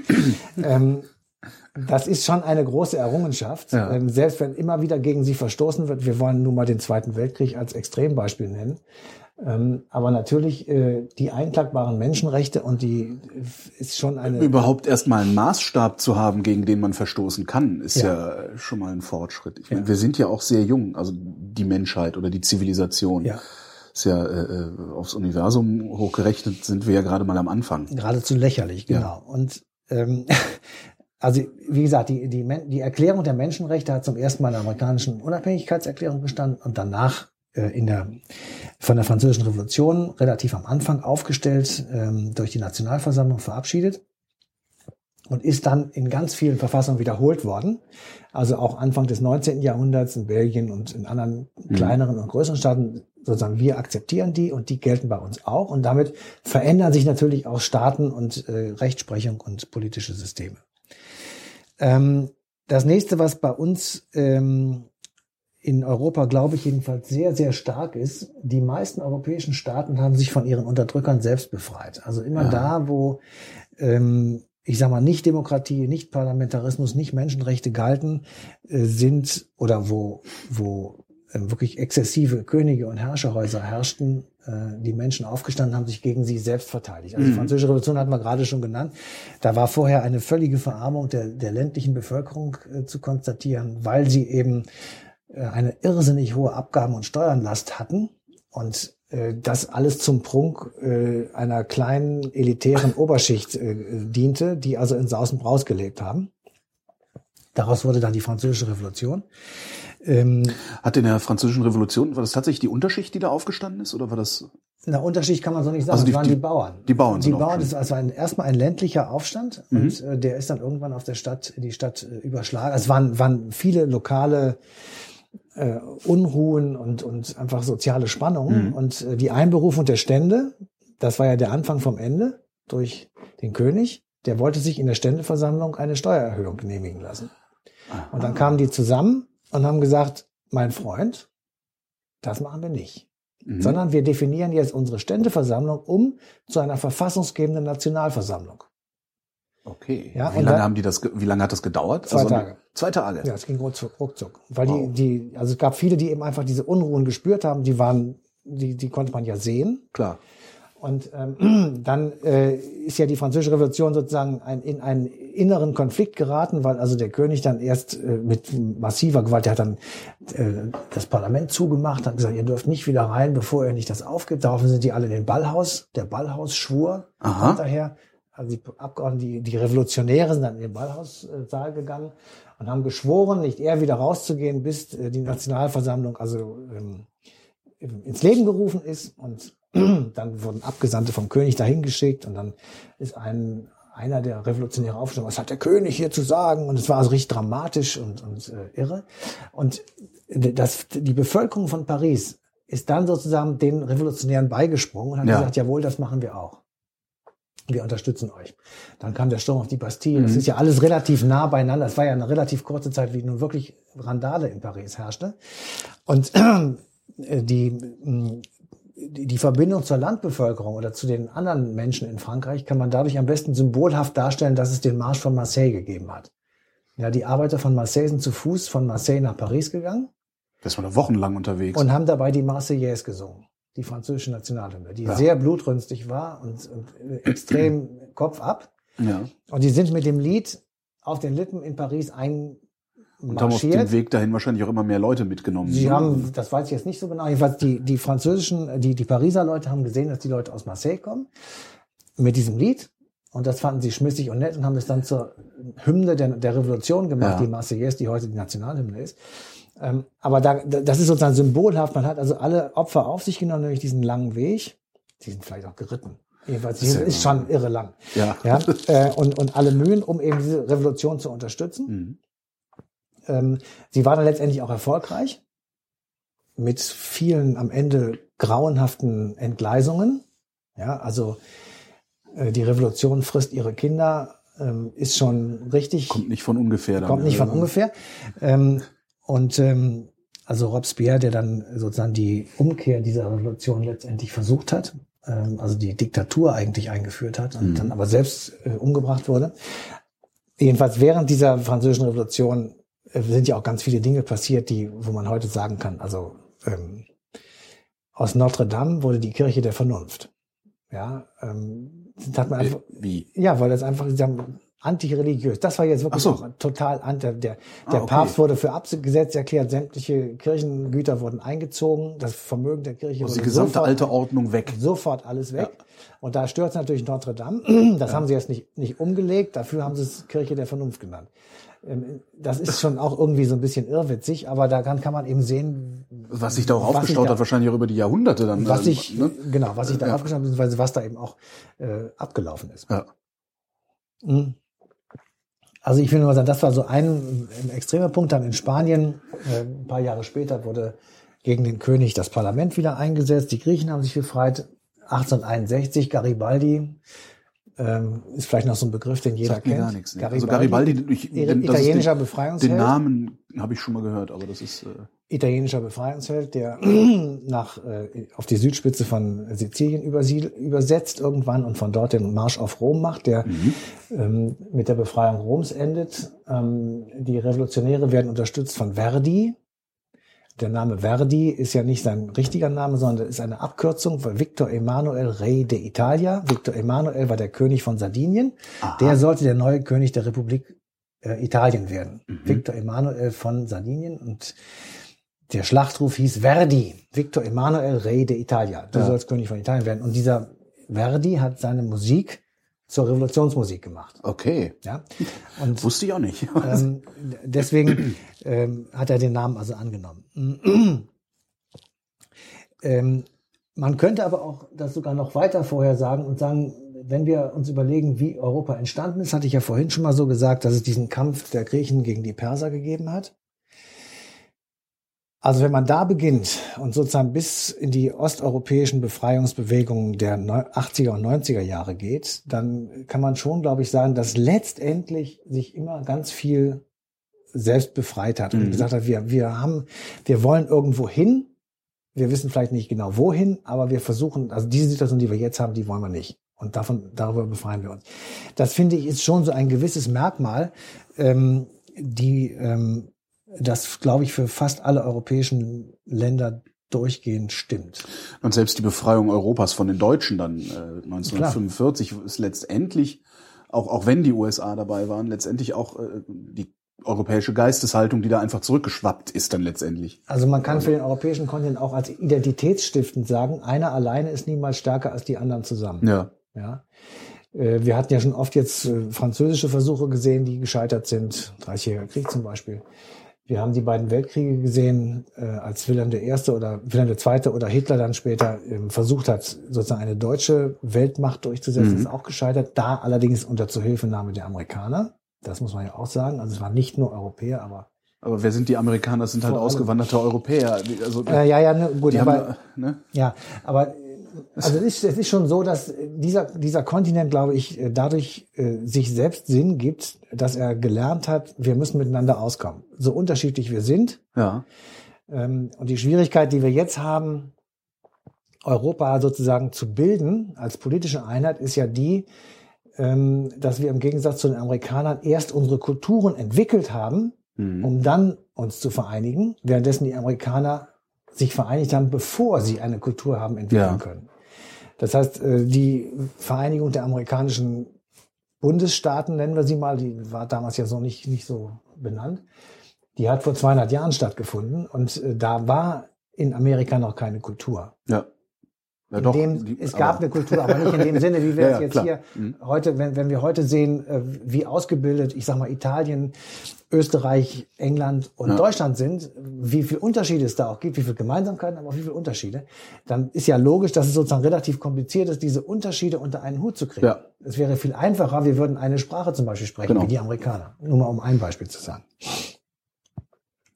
Ähm, wir hatten gesagt, dass Europa identisch ist durch das Christentum. Mhm. Es ist das christliche Abendland. Das kommt daher, dass man, wenn man von Rom aus auf Europa blickt, dann geht die Sonne im Westen unter, das Mhm. Abendland, und im Osten, im Morgenland auf. Ähm, Und dieses gemeinsame ähm, Abendland ist sozusagen immer schon ein christliches Abendland gewesen und das ähm, gibt eine, eine, großen, eine große Identität. Und das Letzte, was ich glaube herausfinden zu können, ist, es hat immer schon große europäische Konferenzen gegeben, bis in unsere Tage, die versucht haben, eine europäische Friedensordnung herbeizubringen. Also eine KSZE, Ja. nenne ich sie mal. Die erste war sicher, die erste war sicher der Wiener, äh, der ähm, Westfälische Friede, Mhm. ähm, wo man wirklich versucht hat, sozusagen das alles unter einen Hut zu kriegen und auch Staatengründungen zuzulassen Mhm. und Ausgleichsmechanismen zu schaffen. Das zweite war sicher 1815 der Wiener Kongress, der sehr restaurativ war, der also die alte Ordnung sehr stabil, die vornapoleonische Ordnung wiederhergestellt hat und stabilisiert hat. Ähm, der insofern nicht besonders zielführend war, weil man hätte, im Nachhinein kann man das nicht immer leicht sagen, hätte man einfach mal alle nationalen Interessen außen vor gelassen und Ja. das mal lieber anders gemacht. Hätte, hätte, Geht natürlich nicht. ne? Ja. Genau. äh, und die letzte sicherlich war dann die in Helsinki 1975 Mhm. mit der Schlussakte von Helsinki, ähm, die ja auf den ersten Blick sehr erstaunlich ist, weil nämlich darin festgeschrieben wird, dass wir alle Grenzen anerkennen. Mhm.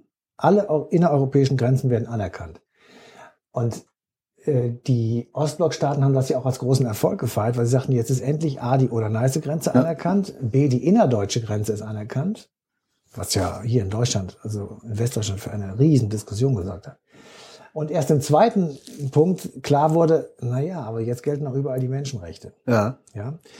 Und die Menschenrechte sind ja unter anderem die Versammlungsfreiheit und die Pressefreiheit und sowas. Und alle, alle, wirklich alle aufständischen Bewegungen in Osteuropa haben sich auf diese Charta von Helsinki be äh, Mhm. bezogen.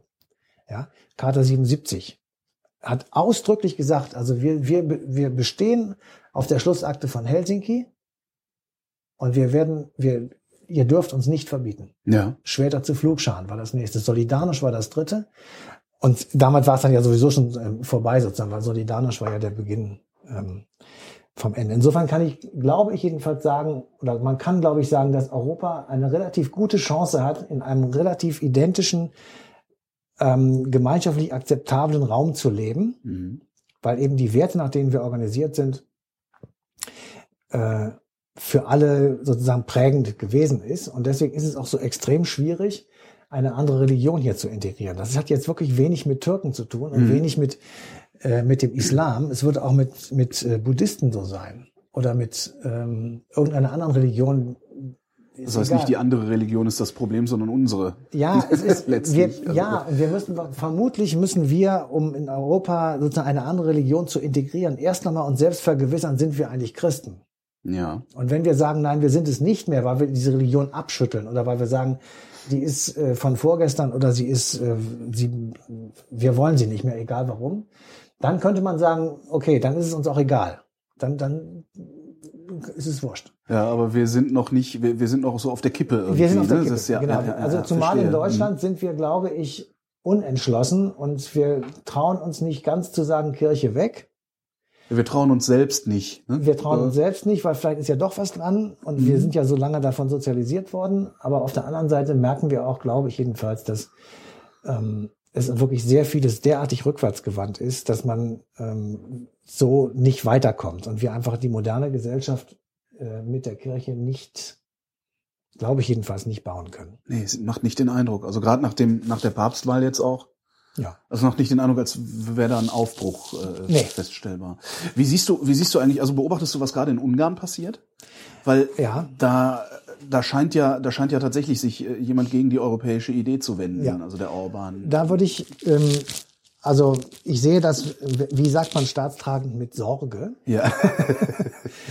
ähm, weil tatsächlich da jemand äh, aufsteht und sagt, ich ähm, ignoriere jetzt wirklich auch die Charta äh, Ja. der Europäischen Union. Ähm, Im Europäischen Parlament ist das ja auch schon heftigst debattiert worden und lautstark äh, kritisiert worden. Wenn die Ungarn das tatsächlich durchziehen, dann muss man sie aus der Europäischen Union ausschließen, weil sie widersprechen den grundlegenden Werten, äh, die wir uns hier alle zum Maßstab gesetzt haben. Und wenn ein, ein Land sagt, nein, ich will das nicht, dann ja, dann eben nicht. Aber sehen unsere Verträge oder unsere, unsere Charta, sieht, das, sieht die überhaupt vor, dass wir einen rausschmeißen? Nee. Nee. Weil sich keiner hat vorstellen können, dass tatsächlich so etwas passiert wie jetzt in Ungarn. Ja. Deswegen kann man es natürlich auch andersrum sehen und sagen, das sind jetzt alles so Übergangsschmerzen, Ja. ähm, weil Ungarn natürlich, ohne jetzt genau Kenntnis von diesem Staat an sich zu haben, äh, unter großen Schwierigkeiten leidet der Transformation von einer zentralistischen, bürokratischen, ähm, staatlich gelenkten Wirtschaft in eine freie Marktwirtschaft mit wenig eigenen Produkten. Mhm. Was willst du aus Ungarn kaufen? Ja. Ähm, und es ist, es ist wirklich schwierig. Also, ähm, also diese Transformationsprozesse, die ja auch in Rumänien und in Bulgarien zu wirklich Katastrophen geführt haben, oder in der äh, Slo Slowakei, Mhm. äh, wo du einfach sagst, boah, das sind so kleine, arme Länder, die hängen am Tropf. Die Ja. ziehen wir durch. Das wird so sein. Wäre eine Option, äh, in Ungarn einzumarschieren, dass die Nee. Europäer sagen, wir, okay, äh, wir, wir sorgen jetzt dafür, dass ihr wieder zur Raison kommt. Ja. Das kann uns nicht passieren, Nein. dass wir gegen, gegeneinander Krieg führen nochmal. Oh, völlig ausgeschlossen. Okay. Also da, das muss ich wirklich sagen. Also man, man reitet immer so drauf rum auf diesem Argument, die Europäische Union ist friedensstiftend. In einem Punkt ist es wirklich, also definitiv. Wir sind alle miteinander zu sehr verstrickt. ja. Ähm, diejenigen, die den Euro haben, können eh nicht gegeneinander Krieg führen, weil ich kann nicht gegen meine Währung Krieg führen. Das ist ausgeschlossen. ähm, ich kann aber auch nicht gegen meinetwegen England Krieg führen, weil ich viele Beteiligungen an englischen Firmen habe oder englische Leute bei uns Mhm. beteiligt sind, sodass wir ähm, wir würden uns gegenseitig selbst, also wir würden uns ja selber schaden, Ja. wenn wir unsere eigenen Firmen sozusagen In England plattbomben kaputt- würden. Ja, Ja, völlig idiot, völlig irrwitzig. Das, ist, das gibt's gar nicht. Das, das wird nicht passieren. Ähm, was passieren könnte, wäre nach wie vor bin ich da nicht so ganz ähm, frei von dieser Befürchtung, dass es tatsächlich diesen Krieg der Religionen gibt, wo man einfach sagt, ähm, äh, wenn, wenn sich das so in, in wirklich in schwierige Bahnen weiter bewegt, dass man sagt, äh, es gibt diesen extremen Islam, Ja. der hier tatsächlich die, die Ordnung zerstören will, um es zu okkupieren. Ähm, das werden, wird sich Europa sicherlich eine Zeit lang irgendwie angucken und versuchen Mhm. zu dealen, aber irgendwann könnte das passieren. Jetzt im Moment sehe ich das nicht, aber ähm, ich sehe schon auch die Gefahr, dass vom Iran, also das sind so Sachen, da würde ich auch sagen, boah, also wenn die jetzt tatsächlich eine Atombombe basteln und die wirklich auf Israel schmeißen, dann ist dieser Punkt gekommen, wo man Ja. sagt, das ist jetzt, da, da ist der Rubikon überschritten. Ich bin mir nicht sicher, was passieren wird, wenn Israel vorher irgendein iranisches Atomkraftwerk kaputt macht. Eventuell dasselbe. Das ist die, das ist eine der Ja. Sorgen, die ich ja habe, Ja. dass man das so, ey, haltet bloß die Füße still, weil wir werden euch beispringen. Ja, aber das nützt ja nichts. Wenn die Bombe fliegt, ist zu spät. Genau. Ja. Und wir werden aber trotzdem beispringen. Ja, aber wenn die Bombe aus Teheran nach Jerusalem fliegt, dann, Ja, dann ist es zu spät. brauchen wir niemanden mehr beizuspringen. Ja, dann ist es zu spät. Und äh, also ich glaube, dass das auf jeden Fall ein gewaltiger Konfliktpunkt Ja. ist. Ähm, ich kann nicht wirklich beurteilen, ob die Warnungen vor irgendwelchen Atomwerken im Iran ähm, Propaganda ist oder ob das Realität ist. Das, das kann ich nicht beurteilen. Aber ich glaube schon, dass es auf jeden Fall relativ risikoreich ist. Insofern, das sehe ich tatsächlich immer noch als Problem. Und natürlich ähm, sind wir bestens geeignet und auch gerüstet, Wirtschaftskriege zu führen. Ja, klar. Das machen wir natürlich auch sehr gerne. Ja, das, ich wollte gerade sagen, das machen wir ja schon. Ja, das machen wir schon, ja. Ähm, und wir werden äh, die, die Schwierigkeiten, die wir haben werden, und ähm, deswegen würde ich gerne am, am Schluss auch noch sagen, was man eigentlich bräuchte. Äh, die Schwierigkeiten, die wir haben, ist, wir müssen uns gegen Dumpinglöhner und gegen Globalisierungsfanatiker aus aller Welt einfach zur Wehr setzen. Ja. Und ähm, das kann man natürlich, wir können natürlich sagen, klar, wir, wir senken unsere Standards. Ähm, auf dem Bau kann man jetzt auch in Turnschuhen arbeiten. Mhm. Das würde die Sache sofort erheblich verbilligen. Ja. Hat, hat ein paar Tote pro Jahr zur Folge, ist egal. Ja, so wie in China oder sonst wo, ist, Mhm. denen ist das egal. Und äh, die, die bauen halt so oder arbeiten halt so und können deswegen mit niedrigeren Löhnen und mit weniger Sozialstandards und weniger Sicherheitsvorschriften natürlich alles viel schneller und viel billiger machen. Da sehe ich tatsächlich eine extreme Herausforderung, ähm, wenn wir gleichzeitig den Sozialstaat und äh, die gerechte Entlohnung für Arbeit aufrechterhalten wollen. Und Tja. Wir können, wenn wir hier sagen 8,50 Euro, meinetwegen, was ja jetzt so in Rede ist mit diesem Mindestlohn, wenn wir sagen 8,50 Euro, da kann ich in Thailand sieben Arbeiter mit beschäftigen. Mhm. Die sind zwar vielleicht nicht so gut ausgebildet und vielleicht arbeiten die auch langsamer oder unproduktiver, aber mal sieben, Mhm. Tut das nicht mehr weh. Ja. ja. Und äh, das ist schon, das finde ich, ist das eigentliche, Grund, dass wir hier Krieg führen, um irgendwelche Ressourcen zu haben, irgendwelche Ölfelder oder sowas oder, oder Getreidedinger oder was weiß ich, was im Zweiten Weltkrieg eine Rolle Mhm. gespielt das ist, halte ich für vollkommen ausgeschlossen.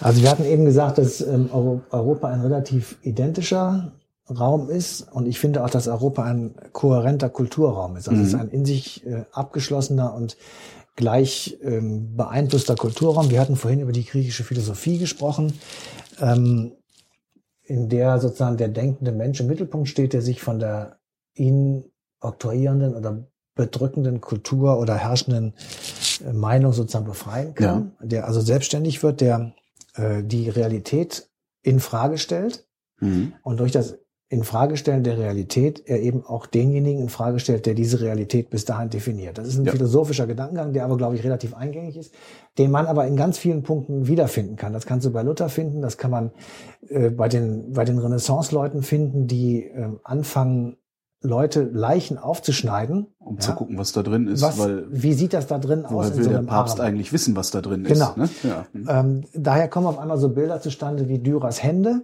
ja, äh, der ja in der Zeit gemalt hat und davon beeinflusst war, der einfach genau malen wollte, wie sich die Adern auf der Haut. Ja. Das, so. Äh, das ist genau sozusagen das Ergebnis sozusagen. Man kann es an an anderen Bildern feststellen, wo der Mensch eben ähm, eine andere Dimension bekommt, wo auf einmal so gemalt wird, wie er tatsächlich aussieht. Und man kann sich das nicht extrem genug vorstellen, dass die Leute auf einmal sich selbst wiedererkennen. Mhm. Das war vorher ausgeschlossen, das war verboten, das gab es nicht. Das war zweidimensional und da waren das im Grunde genommen Punkt, Punkt, Komma, Strich, fertig ist das Mondgesicht. Stimmt. Ja, da wurde schön ausgemalt, wie das im Himmel aussieht, aber nicht der Mensch. So und dann auf einmal war der Mensch mit äh, Locken und Augen, die wirklich Augen waren. Und äh, wir kennen diese Bilder alle. Man möge in ein Museum gehen und sich anschauen. Äh, das war für die Ja, muss Ähm, man nach, durch Oberitalien fahren und da äh, in die Palazzi und die Kirchen laufen. Absolut, Das ist absolut. Äh, Absolut. Die Bildhauer, die, äh, Ja. die ähm, aus irgendwelchen Steinen auf einmal Leute gemalt und gemeißelt haben, wo du sagst, boah, das ist so sieht das tatsächlich aus. Ja. Und in dem Moment, wo das alles passiert ist, das war ja auch flächendeckend in ganz Europa. Die Leute gab es in jedem äh, Kulturraum, in jeder Sprache und in jedem Land. hm. Ähm, und sie waren in allen Ländern wurden sie berühmt, weil ihre Bilder so erstaunlich waren. Das gleiche gilt aber jetzt nicht nur für Maler, sondern eben auch für Bildhauer. Ähm, und alle zusammen haben sozusagen eine Entfesselung des Menschen hervorgerufen. Mhm. Er, er war auf einmal befreit von bestimmten Dingen, die ihn bis dahin sozusagen in eine bestimmte Richtung äh, geschoben haben und die gesagt haben, du bist das und nichts anderes. Und man kann, glaube ich, sagen, an den Rändern, vor allem in Osteuropa vielleicht ein bisschen weniger, sind die zentralen europäischen Länder von einer Kultur sozusagen, von einer sehr, sehr ähnlichen Kultur geprägt worden.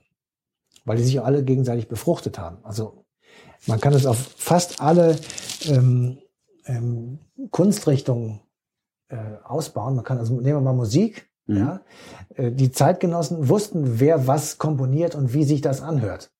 Ja, und du kannst heute mit einem französischen Komponisten in Spanien die Konzertsäle voll machen Ja. und mit Tchaikovsky in Bonn. Ja, mit Bach in, in Moskau. Also es ist wirklich, man kennt die Musik und die Klänge sind äh, nachvollziehbar. Ja, es ist nicht dieser Effekt, den man hat, wenn man asiatische Musik beispielsweise, Beispiel. wo man noch nicht mal beurteilen kann, singt der gut oder singt der schlecht. Also, Genau. Und ja. es ist auch der Unterschied zur türkischen Musik. Ich will das jetzt, ich will nicht immer drauf rumreiten, ähm, aber natürlich ist das ein Unterschied. ja. Und zwar merkwürdigerweise genau dort, wo der Bosporus ist. Also bis zum, bis zum Europ europäischen Teil wird es, ist das nicht so auffallend, aber dahinter, Ja. also in dem asiatischen Teil, ist es sehr auffallend. Ähm, und ähm, wir haben also, wir sind, diese europäischen Länder sind sehr stark von einer äh, Kultur geprägt worden, die sind auch von den gleichen Denkrichtungen geprägt worden. Ist jetzt schon öfters gefallen, die, die, die Aufklärung, ähm, die also ähm, vermutlich die wichtigste Denkrichtung der Menschheitsgeschichte in Europa zumindest gewesen ist, weil die einfach äh, das alles sozusagen zusammengefasst hat und die, den Menschen tatsächlich befreit hat und äh, das Wissen und die Forschung und den Glauben an die Vernunft Aber den Mut dich. Ja. ja, in den Mittelpunkt gestellt. Und sie sagt, wir können auf gar keinen Fall diese komplizierte Welt entschlüsseln, dadurch, dass wir es wie Kreationisten meinetwegen betrachten heute, dass der liebe Gott irgendwann mal einen Haufen Sand angepustet hat, um daraus eine Rippe entstehen zu lassen oder irgendwie sowas. Sondern es ist eben ähm, anders gewesen, definitiv anders gewesen und das müssen wir erforschen. Ja. So. Und der, der, der erste Punkt, den die gemacht haben, war ein, ein Lexikon aufzunehmen. Ich meine, das muss man sich wirklich mal vorstellen. Die haben einen, ich glaube, Diderot war das. Genau, Diderot und D'Alembert. Ein 35-bändiges Lexikon, die Enzyklopädie des Wissens. Da hat man aufgeschrieben, was wissen wir eigentlich? Das Damals ging das irre. noch, ne? Das, Was wissen wir? ja. genau. Was wissen wir eigentlich? Und das hat man verbreitet. Das war dann auf einmal die Grundlage. Das Mhm. wissen wir. So. Und davon starten wir und versuchen mehr zu wissen und mehr herauszufinden.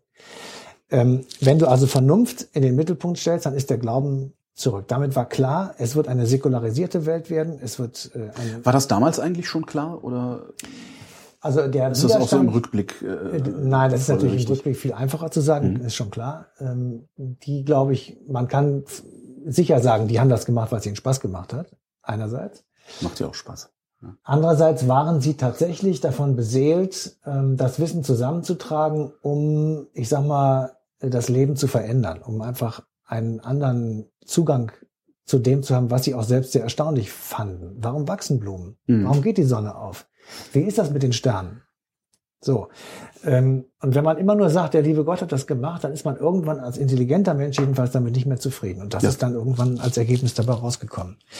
Ähm, wir haben, äh, wir sind von der gleichen Literatur, man kann das jetzt immer weitermachen, von der gleichen Literatur beeinflusst worden. Äh, die Bildhauerei ist, ist identisch gewesen und ähm, die Gründung dieser europäischen Gemeinschaft, die wir jetzt gerade versuchen weiterzubilden, ist eben ein, ein, ich sag mal, geostrategisch identischer Raum Mhm. mit dem Reich von Karl dem Großen.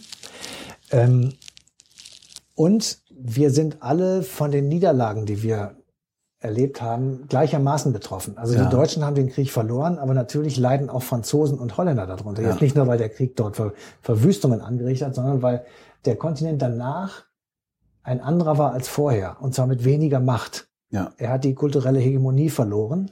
Europa ist nicht mehr so bedeutend und wir sind nicht, wir sind kein Global Player. Wir sind halt so eine Halbinsel vor Russland. Irgendwie sowas. Wir sind, wir sind im Grunde, ja, wir sind, Russland ist im Moment so ein Zwischentiger. Ja, das ist eine zwischen Halbinsel vor Asien eigentlich. Zwischen China und Amerika. Amerika ist auf dem absteigenden Ast. Ich glaube, man kann in Amerika das gleiche wie beim Imperium Romanum sehen, also ein letztes Aufbäumen vor dem Sturz. Ähm, Was denkst du, wie lange die noch haben? nicht viel. Kriegen wir das noch mit? Ähm, Weil das wird im Zweifelsfall blutig, ne? Ob wir das mitkriegen, weiß ich nicht, aber ähm, ich glaube nicht, dass ähm, Amerika ist substanzlos geworden und es Mhm. ist keine Idee mehr dahinter und nur diese American Dream und äh, man kann schaffen, was man will und diese ganze Geschichte, das reicht eben nicht. Und ich habe mit jemandem, äh, der aus Osteuropa kommt, in Chicago gesessen, in einer Kaffee, in einer kleinen Bar, Kaffeebar. Und der hat mich gefragt, was bleibt eigentlich von Amerika, wenn die mal untergehen? Und das ist nicht so einfach zu beantworten, wenn wir mal von McDonalds und Coca-Cola absehen. Dafür braucht man aber Amerika nicht für McDonalds und Coca-Cola. Nee, ich also sag mal- das, ich meine, also das ist halt. Eben. Es ist schwierig. Ähm, und Ja. es ist eben keine, diese Idee, dass man es schaffen kann, wenn man will. Das ist natürlich dieses American Dream und ähm, das ist natürlich schon etwas sehr Starkes. Und das ist ja auch, Wobei das ja auch dann wieder durch die durch die Realität konterkariert wird. Es ist ja lange nicht so, dass es jeder schaffen kann, der es will. Das ist ja wieder das Problem. Also das heißt irgendwann, wenn wenn wenn der ich sag mal die, die, Propagandamaschine, die sagt, jeder kann es schaffen, der es will, nicht mehr da ist, weil die USA nicht mehr da sind, wird auch, glaube ich, diese Propaganda irgendwann verpuffen und verblassen. ja, aber es gibt schon, also ich meine, 9-11 ist ja so ein gutes Beispiel, wo, wo man wirklich sagt, äh, die, dieser Widerstandswille und sagen, wir werden das hier, wir werden uns deswegen nicht unterkriegen lassen und wir werden weitermachen, das ist schon erstaunlich. Also es ist wenn sie, faszinierend. ja. wenn sie bei uns den Kölner Dom kaputt gemacht hätten, das, ähm, ob wir den wieder aufbauen würden, weiß ich nicht. Das Wahrscheinlich ist, nicht. ich, Ist äh, wirklich, also das ist schon wirklich auch was Außergewöhnliches in Amerika, aber trotzdem, mh, ich glaube einfach, die wirtschaftlichen Möglichkeiten sind erschöpft. Hm. Es wird ihnen möglicherweise so ähnlich gehen wie, die, wie der Sowjetunion, die ähm, als Michael Gorbatschow 1985, 84, 85 ans Ruder kam, nach einem Kassensturz festgestellt haben, dass sie nicht einmal mehr äh, ihre Atomwaffen richtig lagern können, Hm. weil sie dazu das Geld nicht haben.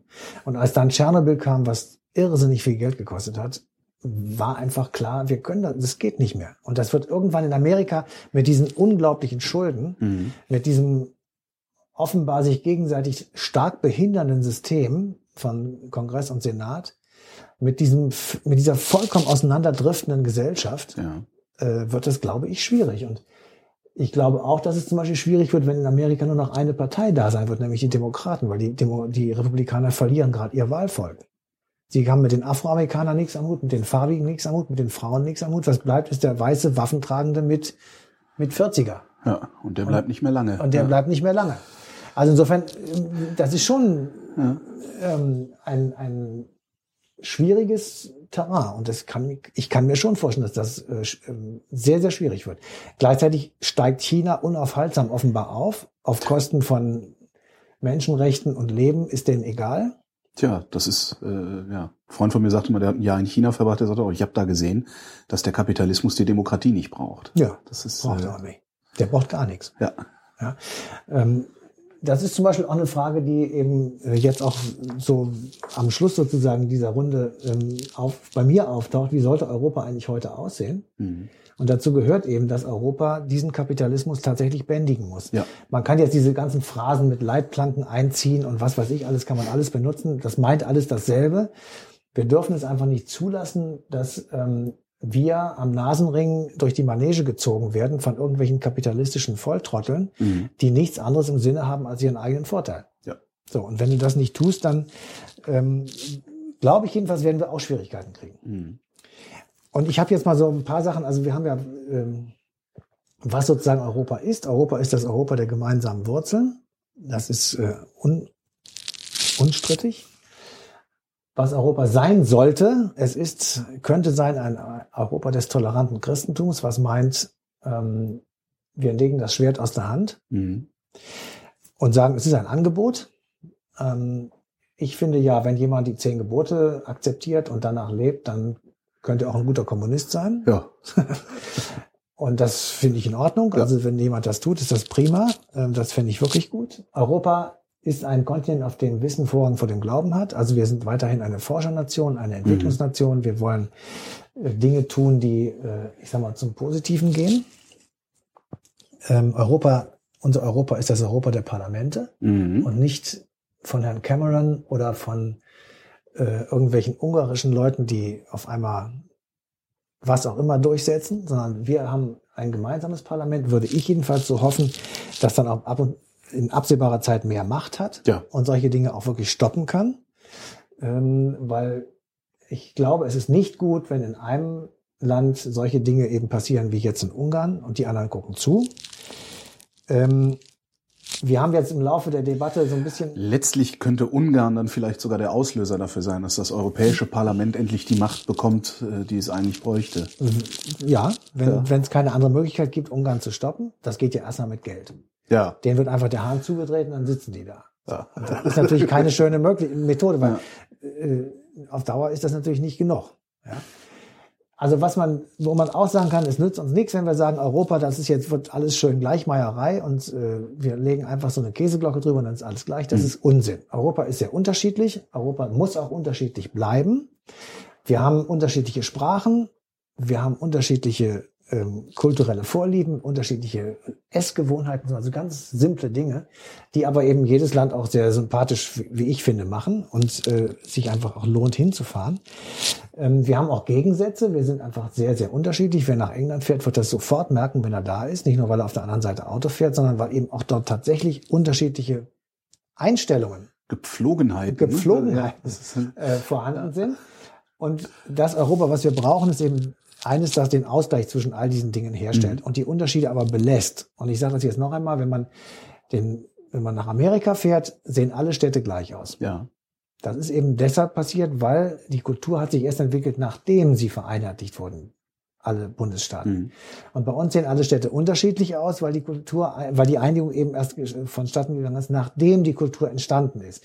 Gleichwohl findet man in Wien, in Prag und in Würzburg die gleichen Bauten. Ja, weil es eben damals so gebaut wurde oder Mhm. weil es eben Bauherren und Architekten gab, die entsprechend so gebaut haben. Aber kein Schwede wird einen ernsthaften Kulturschock in Italien erleiden. Nee, keiner. Mhm. Ja.